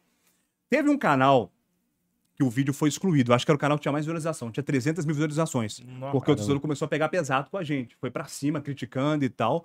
Mas a maioria dos canais ficou. Eu e a Gabi lamentando, eu com a cabeça baixa, quase chorando e tal, xingando. E o vídeo viralizou. Só que antes disso tudo, ninguém sabia a gente passou no meio da multidão de flamenguistas. Eu até brinquei com a Gabi no hotel quando chegou. Falei, Gabi, imagina se na volta agora a gente tem que passar. Todo mundo ia reconhecer a gente. É. Tava morto. Via pra Belo Horizonte com um caixão já pronto. Aí vocês voltaram de Uber. Voltamos de Uber. Mais seguro, voltamos de Uber. E quando foi no outro dia, a gente viu que tava em todo lugar. Não, nem coloca essa não. Não, não coloca essa não, você tá Pô, maluco. não era tão fudido mesmo. Ah, eu falei, você não fica nervoso não de, de ver assim depois, que eu falo sempre de levar pro travesseiro? Nesse jogo, quando acabou, eu fiquei assim, ó. A Gabi tá assim, ela me chama de Zé. Ô Zé, nós vamos comer aonde quando sair daqui? E eu assim, ó. Ô Zé, nós vamos pedir pizza, pedir hambúrguer? Eu assim, ô Roger, parece que você morreu. Aí eu olhei pra ela e falei assim, ô Gabi, quase isso. Porque eu esperava do Galo passar. Eu não vi o Rio de Janeiro preparado por todo o clima, inferno. pra- Chegou, você foi ao Rio? Vocês foram ou não? Não é Não, jogo, não. Chegamos no Rio, tinha faixa. Lá da, de Petrópolis até Caxias, em todos os lugares. Sejam bem-vindos ao inferno. Sejam bem-vindos ao inferno. Tava um clima de Copa do Mundo. Era incrível. Nunca vi o Rio no clima. Talvez na década de 80 teve esse clima. Nos jogos lá. Nem em 2014 teve, mas lá teve esse clima todo. De inferno, tinha faixa todo lá. Então eu eu já fui com aquilo, sabe? Porra, é, hoje nós vamos mostrar o que é, que é inferno. Nós vamos mostrar pra eles que é, que é inferno. Então nós vamos vencer e tal. E leva uma dessa. Então, pra mim foi totalmente água no chope. Eu não esperava o Galo se desclassificar lá. Então, tá, chegou uma mensagem pra mim aqui agora falando: Ô Zé, você tá fazendo o que aí? Perguntando por que, que você ama trabalhar no A Independência. pessoa que fala assim, não demonstra que nós somos mineiros, não. Aí passa dois segundos, a outra me solta. Ô Zé, onde nós vamos passar? Acabou Ah, de chegar uma aí- mensagem assim: Ô Zé, o que, que você tá arrumando aí? Pergunta pra ele por que, ele não gosta de trabalhar no Independência. É a um- baixinha que perguntou. Teve um jogo que a gente foi fazendo independência. acho que Foi América e. Não, Atlético e. O Galo jogou ano passado no Mineiro com algum time lá no Independência. Acho que é Coimbra. Ano passado do Atletic, que o Rafael Atletic, machucou e o Hulk isso, cornetou isso, Atletic, o, o isso. Cuca. Bom que você tem um arquivo na memória, né? Atlético Só pra coisa do Galo. É, aí, Gabi foi comigo à frente. Eu com equipamentos, ela também ajudando a carregar equipamentos. Naquele distraído, eu errei o degrau da independência. Nossa. E fui parar lá embaixo com os equipamentos e tudo. Que Esborrachei. isso, velho? Esborrachei no Caiu chão, onde? na escada da imprensa. Parei, Nossa, cara que desce todo. estacionamento. Não, lá em cima, já na bancada já. Ah, na... Eu errei esse cara de varar lá embaixo. E ela, com aquela toda a categoria dela, aquele charme, ela olhou pra trás e só falou assim: de vez em perguntar se eu machuquei. O que você tá arrumando aí, Zé? e eu no chão, precisando de, precisando de ajuda. Minha mão aqui, o equipamento lá na outra, minha cara no banco e tal. Eu não consegui nem mexer. Ela disse: Ô, Zé, o que você arrumou aí, Zé? Ô, Gabi, caiu, ai. Aí veio a TV Galo me ajudar a levantar e tal. Por isso que ela lembra disso. Que figura, velho. Grande abraço pra Um abraço, Gabi. Gabi. É, outra coisa que eu tinha notado aqui pra falar é uma coisa que eu compartilhei que sempre foi muito bacana, que a gente nunca talvez imaginasse na nossa vida, Roger. Primeiro que a gente foi com a delegação do Galo pra Argentina, Sim. Galo e Colón, que foi trabalho, trabalho, trabalho, trabalho, trabalho, trabalho. E aí a gente precisa pegar um carro. A gente, a gente desceu em Rosário, a Foi, gente foi, precisa bem ir pra Santa Fé por causa do, do Colón era de lá. Quem que vai no carro com a gente? Pierre. Pierre, cara. Sim. porque eu tenho um Pierre assim, como nível patamar Ronaldinho pra mim. Sim. Uhum. Porque a gente só lembra do cara do drible, do Gol gol. de 2013, velho. Ah, mas o, o Pierre pra mim é Uhum. diferenciado. Assim. Pra mim o Pierre impediu um rebaixamento junto com o Cuca em 2011, né? Ainda teve aquela ligação do Pierre com camisa 12, assim, né? Do, do- do Uhum. vídeo e tal. Mas o Pierre, primeira bola, ele bica na arena do Jacaré, vibra, dá vida pra aquele estádio e fecha o mundo do meio campo do Galo em 2011, 12, 13 ali. Ele é o pitbull realmente. É do caramba, né, velho? Com um ídolo assim, viajando, um carrinho apertadinho. E ele pediu colo. ficar conosco, não sei se você recorda. É, Ele pediu pra andar com a gente nos- nos- nos- nas duas cidades, né? é. Porque ele não tinha uma companhia, entre Ele aspas. tá sem dinheiro. Tipo. Ah, é, tipo isso. Comeu o McDonald's com a gente, você Aí. recorda? É. É, comeu o McDonald's com a gente e tal, na, pra vir embora também. No Carrinho tava ele, apertadinho, a mala por cima do colo, assim. Quem tava E o nesse, nesse carreto aí? Eu, Fael, Eu, Breno, eu, Pierre e o Breno Galante estavam no banco de trás. é, eu dirigindo e ao meu lado tinha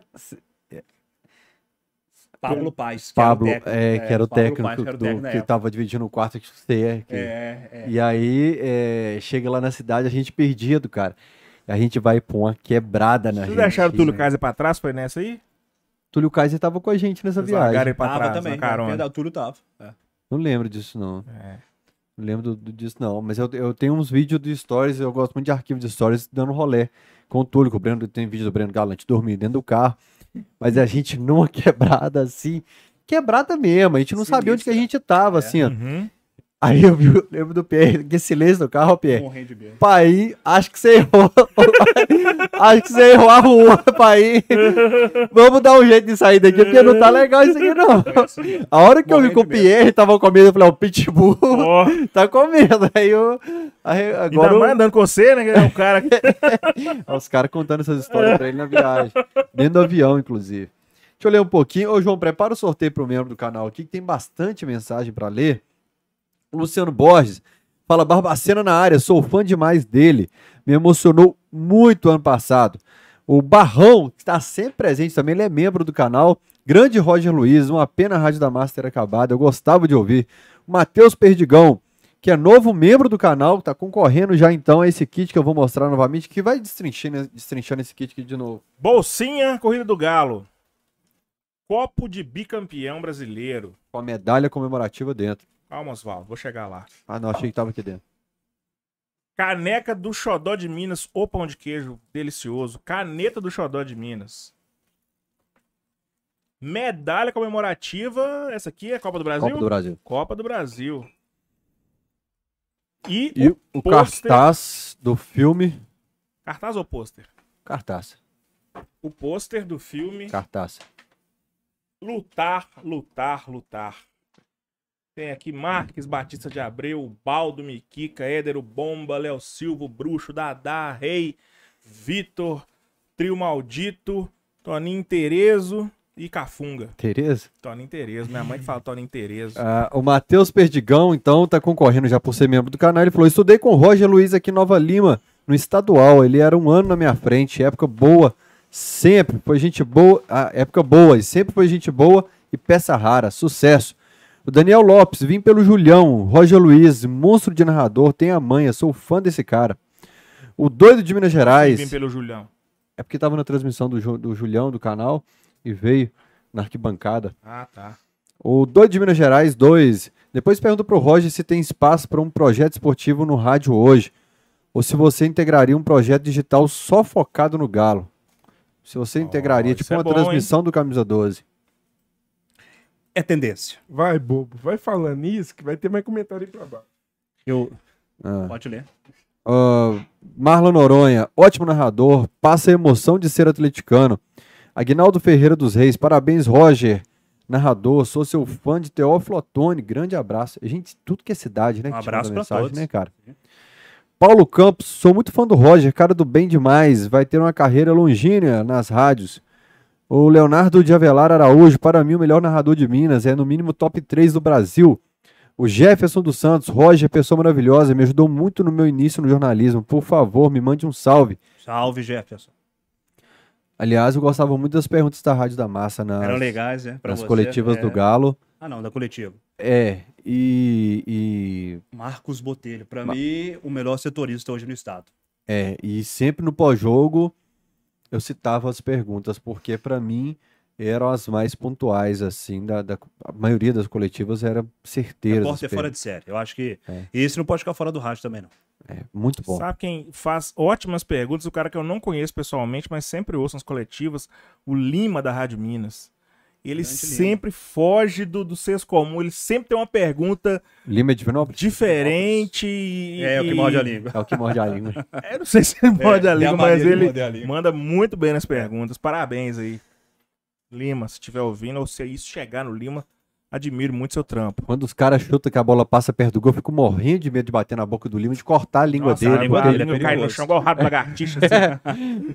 A Maria do Carmo tá falando aqui, o Roger Luiz maravilhoso, eu adorava a Rádio da Massa, tô com saudades. Jardel Lucas, pode virar professor na área, sabe muito. O Daniel Cor Jesus, cara top, viu? Levantou a, a ex-Rádio da Massa, ótimos Jesus ou mo- Cor Jesus? Aí que tá. Cor Jesus, né, velho? Pode ser. É, ótimos momentos com ele na narração. O Jefferson Santos, chorei que agora com a sua narração, como se fosse em dezembro de 2021. Ouvi aqui, foi muito bom mesmo. É. Vera Lúcia, parabéns, parabéns, que narração, estou arrepiada. Parece que foi ontem. Um abraço do Barreiro. É legal isso porque Um você ouve como se fosse na hora. Sim. Uhum. Hoje a gente sempre dá uma estudada no, no entrevistado, né? O pessoal não, não imagina que o Cachorrada Podcast começa primeiro com a dificuldade que é fazer a agenda, depois com estudar o adversário, com pegando tudo isso, link. Adversário é O convidado. Eu falei que vai achar que nós vamos sair do tapa aqui. O Jardel Lucas, não achei que iria me emocionar às 9 horas da noite de uma segunda-feira. Obrigado, cachorrada. Jardel Lucas é o que faz as caricaturas da, do, do Camisa 12 toda segunda-feira no Instagram. Prepara do Roger aí, ó. É Jardel. mesmo, ô, Jardel, já homenageei. É. Ah, Cristiano Medeiros, eu desconfiava que o MB fosse atleticano, mas não tinha certeza até ele assumir a cadeira do cachorrada. Diminuiu demais o Quem profissionalismo. falou? O Cristiano Medeiros. Cristiano Medeiros. Um abraço pro Cristiano Medeiros. É, Ele falou que diminui o profissionalismo, como é que é? admiro demais. Ah, tá. Não, tô aí. Aqui é trabalho. O Felisberto Moura, Roger Luiz, o melhor narrador esportivo que eu já vi. Abraço do Beto de Goiânia. É, a Natalina, de Je- Natalina Jesus. Essa nasceu 25 de dezembro. É. Essa aí É. não tem jeito. Miserável. Não, é porque eu já ia falar Naftalina. Eu quase. Sabe quando seu cérebro fala assim: corrige, corrige, corrige. Corrige. A, a gente trabalha com comunicação, o cérebro fica muito mandando Não, mensagem não, assim. põe né? essa pergunta na gaveta aí. Natalina Jesus, Fael, ótima ideia colocar o Roger Luiz para narração do Camisa 12. Aí, ó. Agora entra no grupo do Camisa 12. Vamos fazer uma narração do Camisa 12? Aproveitar que Beto Guerra vem aqui amanhã, nós vamos O, competir com ele? o Bafomê, Crê em Deus, que pai. é, ele posta Conjuro trem, que aí eu falo! Hum. é, é, o doutor que o João chama de Doutor Estranho, tá falando aqui, o- foi o Jardel que mandou, que o Camisa 12 deveria começar a transmitir jogos pela internet e colocar o canhão da massa para narrar. Ô, turma, eu até conversei com o Roger antes de começar o Cachorrada Podcast. Uai, é? É. Uma massa. Não, eu só falei assim, se for um projeto que eu não preciso trabalhar no fim de semana, Aí Que dê dinheiro pra vocês? coloca o projeto no ar, que é patrocinador, o Roger que traz, é dele, ele monta a equipe e coloca. Eu só não trabalho fim de semana mais. Mas o povo vai querer o Faiol lá também. Ah, eu não É. trabalho não, velho. Trabalha, Aí onde a gente vai. muda, os jogos do Galo são todas as segundas. É. É, Você, por não, quê? você faz os jogos de quarta, de, de semana. Não, eu tava falando pro Roger, velho. Eu abri mão da minha vida madrugada, noite, a saúde agora É, pesou, primeiro eu fechei lugar, né? esse É, pacto, é. Tá. Ontem eu cheguei em casa, não fui do Independência, eu falei pra Loura, eu falei assim, Loura, se eu voltasse no tempo, uns aninhos, falasse com o Fael, que o Galo tá jogando Independência com a América, atual campeão brasileiro, que eu não tô lá, brigando por rebaixamento, eu ia E tomar aqui um do couro. lado. E aqui do lado, né? Sabe É. por que, que ele não foi em B? Porque ele apanha da torcida da América. O Preguiça. América é doido pra me pegar. Você não foi por preguiça, eu também não fui por preguiça. Eu fiquei em casa, Não, assisti em é- casa. é- né? eu eu ficar- entendo. Mano, mas o domingo já tava bem punk, assim, mano. Eu contei pro Roger, eu perdi a memória domingo de manhã, eu não sei o que que eu fiz. Como assim, velho? Aí é Eu já tava- de álcool, já droga. Eu já tava três noites sem dormir, Hum. Aí tava inteirando a quarta e quase 5 horas eu falei com a Loura, eu vou tomar uns Opidem pra eu cochilar até 7 horas pra eu ir pra corrida do Galo. E eu tomo meio Opidem, eu tomei um inteiro, pra eu apagar até a hora da corrida. Então, eu não sei o que eu fiz de manhã. é, Aparece foto, tem flashes. Tipo, a pessoa, ah, eu conversei com você. Eu falo, ah, o Dalton, eu conversei com o Dalton. Realmente. Você tava em casa ou você tava na corrida? E tem, a partir do meio da corrida, eu lembro do que eu fiz. A partir do meio da corrida foi domingo. domingo. Mas já até eu indo pra praça da estação do centro tem flash, eu. Tudo, flash, assim. Eu apaguei a memória. Você conferiu? Chegou? não conferi nada, não. É, enfim. Você tá perguntando se foi pra corrida? Não, perguntei se a corrida foi domingo. Eu, não, eu corri e tal. Aí, ó. Cara, nunca aconteceu isso na minha vida. Eu contei tá- pra Clara. Eu contei pra Clara.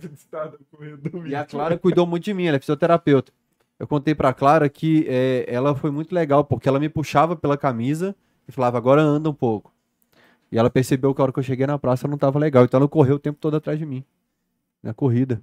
Porque ela percebeu que eu tava diferente. Então é como se eu tivesse tomado um combo de uma garrafa de vodka e acordasse no dia seguinte. Eu não lembro do que Se eu beber, fiz. não case. É, eu não lembro do que eu fiz domingo de manhã. Você tá receitando medicação aí no Twitter, é isso mesmo? Sim. Tomei um remédio, não sei o que lá, o quê? Eu sou o Furacão Alvinegro mandou mais 10 reais aqui e falou: tem um bebê de quase dois anos e na atleticanização dele revejo muitos jogos, títulos, documentários, músicas, etc. Está tudo muito vivo. Achei injusto a massa chamar o time de sem vergonha no Horto. Inclusive o portal Uai, do qual eu trabalho, colocou uma miniatura escrito time sem vergonha com a minha cara. Como se fosse eu falando. Não coloquei portal Uai. Eu sei que o pessoal do portal Uai assiste o Cachorrada Podcast. Amanhã eu vou dar uma bronca neles lá. Porque isso o cara que hoje não quer assistir, não. Ele só viu que tá sem, time sem É o vergonha. famoso só lê as figuras. É.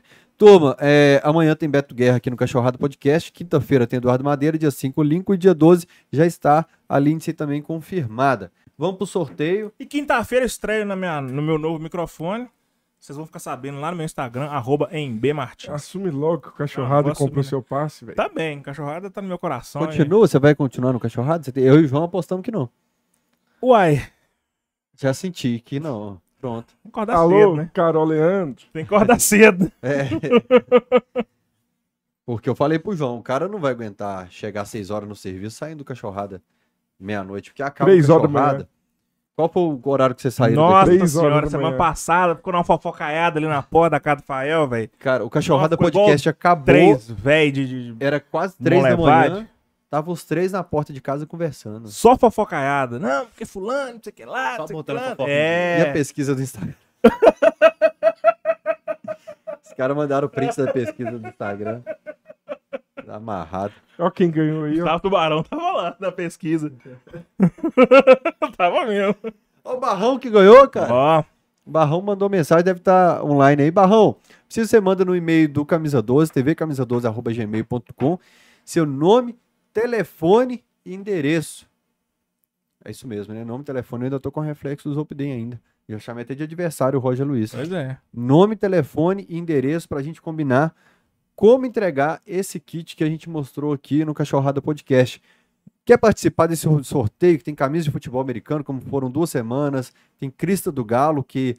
Ah, cara, você não aguenta ouvir a Crista do Galo, né? Você tem vontade de ganhar a Crista do Galo? Tem vontade de ter Crista de Galo? Depende de qual, né? É, o MB adora esse sorteio. Enfim, quem veio aqui foi a, a de Seattle, a Aline A Nashmone, e tirou foto aqui, trouxe o marido. Não apareceu no chat, não. Hoje. O amigo, ele deve estar curtindo o Brasil. É um russo, um ucraniano e uma amiga dela aqui do Barreiro. Então tinha um americano. Piada de. Cara, Tava um russo, um ucraniano, um cara do barreiro. entrando no avião. cara, tinha ela que tá morando nos Estados Unidos, um russo, um ucraniano e uma mulher do Barreiro aqui no estúdio essa semana. veio- Do barreiro da mais aleatória. né? Veio visitar o Fael. Um russo, um russo e um ucraniano. Nossa senhora.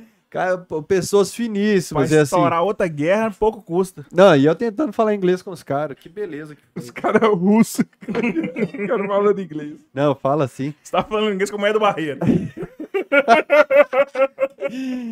Inclusive, a Aline eh, pegou a mochila de camisas do Dorjão. Roger Luiz, autografa a nossa bandeira aqui, velho. questão. Essa, essa eh, caneta, ela é prata, então precisa que você autografa na parte preta da bandeira. Seu Fechou. primeiro a usar a caneta preta. é o hein? primeiro, a gente vai saber Ah, hoje se preta? funciona. Funciona. Não, a gente quer saber se funciona depois, no longo prazo, se não vai sair. Porque a gente aqui tá estreando hoje, porque o Tripa prometeu uma caneta prata pra gente. Tá na lista de devedores do Camisa 12. É, ao falar nisso, lembra o, o de pedir pro Domênico, quinta-feira, mandar a carne? Ou então amanhã. Porque o Domênico falou, Fael, você não tá me lembrando de mandar a carne pro churrasquinho de vocês lá Vamos Eu vi ele dar hoje lá na- Lindsay. emissora, se eu soubesse. na Lindsay, então. Aquele- Isso, a Lindsay é o Domênico, que é a cara do futebol feminino, isso aí. É, que ele falou muito bem do futebol. Mas a carne é pra nós, é pra sortear. sortear, meu filho. sortear. Você é filho de cego. Mas não é sortear, velho. Vamos meter e fogo aí o nela. ganhador tem que ser gente de BH. Tem que ser gente de BH, porque mandar carne lá pra Paraná, o. Gladstone, cara, a gente manda. barreiro? Não, barreiro a gente entrega. né? Aliás, foi muito legal porque o Gladstone ganhou o kit dele, foi uma maquete da Arena MRV, outro negócio, a gente mandou pro correio e ele mandou um pix de 50 conto pra gente, pagando a despesa. Que a gente gastou acho que 45 reais pra mandar pro, Tipo isso. O cara mora lá, na, lá no sul, velho. No Paraná, velho. A gente gastou uma nota, nós, pô, nós estamos ganhando pouquinho com esse tanto de membro do canal, porque tem pouco membro, a gente gasta 300 conto por mês com- mandando De- de prêmio pra galera. Enfim, foi bom pra você, hein, B? Foi ótimo conhecer o Roger pessoalmente, cara. Sensacional, bom de serviço. Seu nome tá marcado aí na história do Galo. Parabéns pelo trampo. Que você tenha muito, mais, muito, mais, muitos anos aí de Muito obrigado. Honrando o nome de Minas no cenário esportivo mundial. Eu que agradeço. Sucesso na sua nova caminhada agora, Deus né? quiser, muito obrigado. Deus abençoe, vai dar tudo Amém. certo. Ele começa lá na Mix.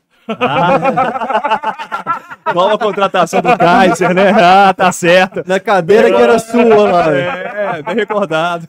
Novo locutor da Mix FM. Júlio, né? Não, viu, gente? Só o pessoal, o pessoal tem dificuldade de entender brincadeira aí na internet.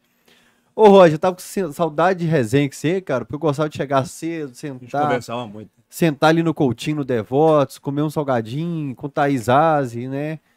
Com o, o Prestes, com o Gabi, com essa turma toda da rádio, cara. Eu gosto demais de você e foi um prazer ter você aqui no Caminhador. Fael, o prazer é todo meu. Sempre que precisar, tanto podcast, seja o que for pro Camisador, estamos à disposição. Muito obrigado pelo convite. E eu digo o mesmo pra você. Foi um prazer te conhecer pessoalmente. Já era fã como torcedor, como profissional, trabalhar contigo foi um aprendizado muito grande, ainda mais com os números. Eu ficava impressionado. No meio da transmissão, chamava ele pros números, um cara que tem pastas e pastas e folhas, cara, com a, todas as os números, os dados do Galo em todos os jogos. Isso é fantástico, é histórico, você tem que também guardar isso pra sempre. Mas obrigado e conte sempre comigo.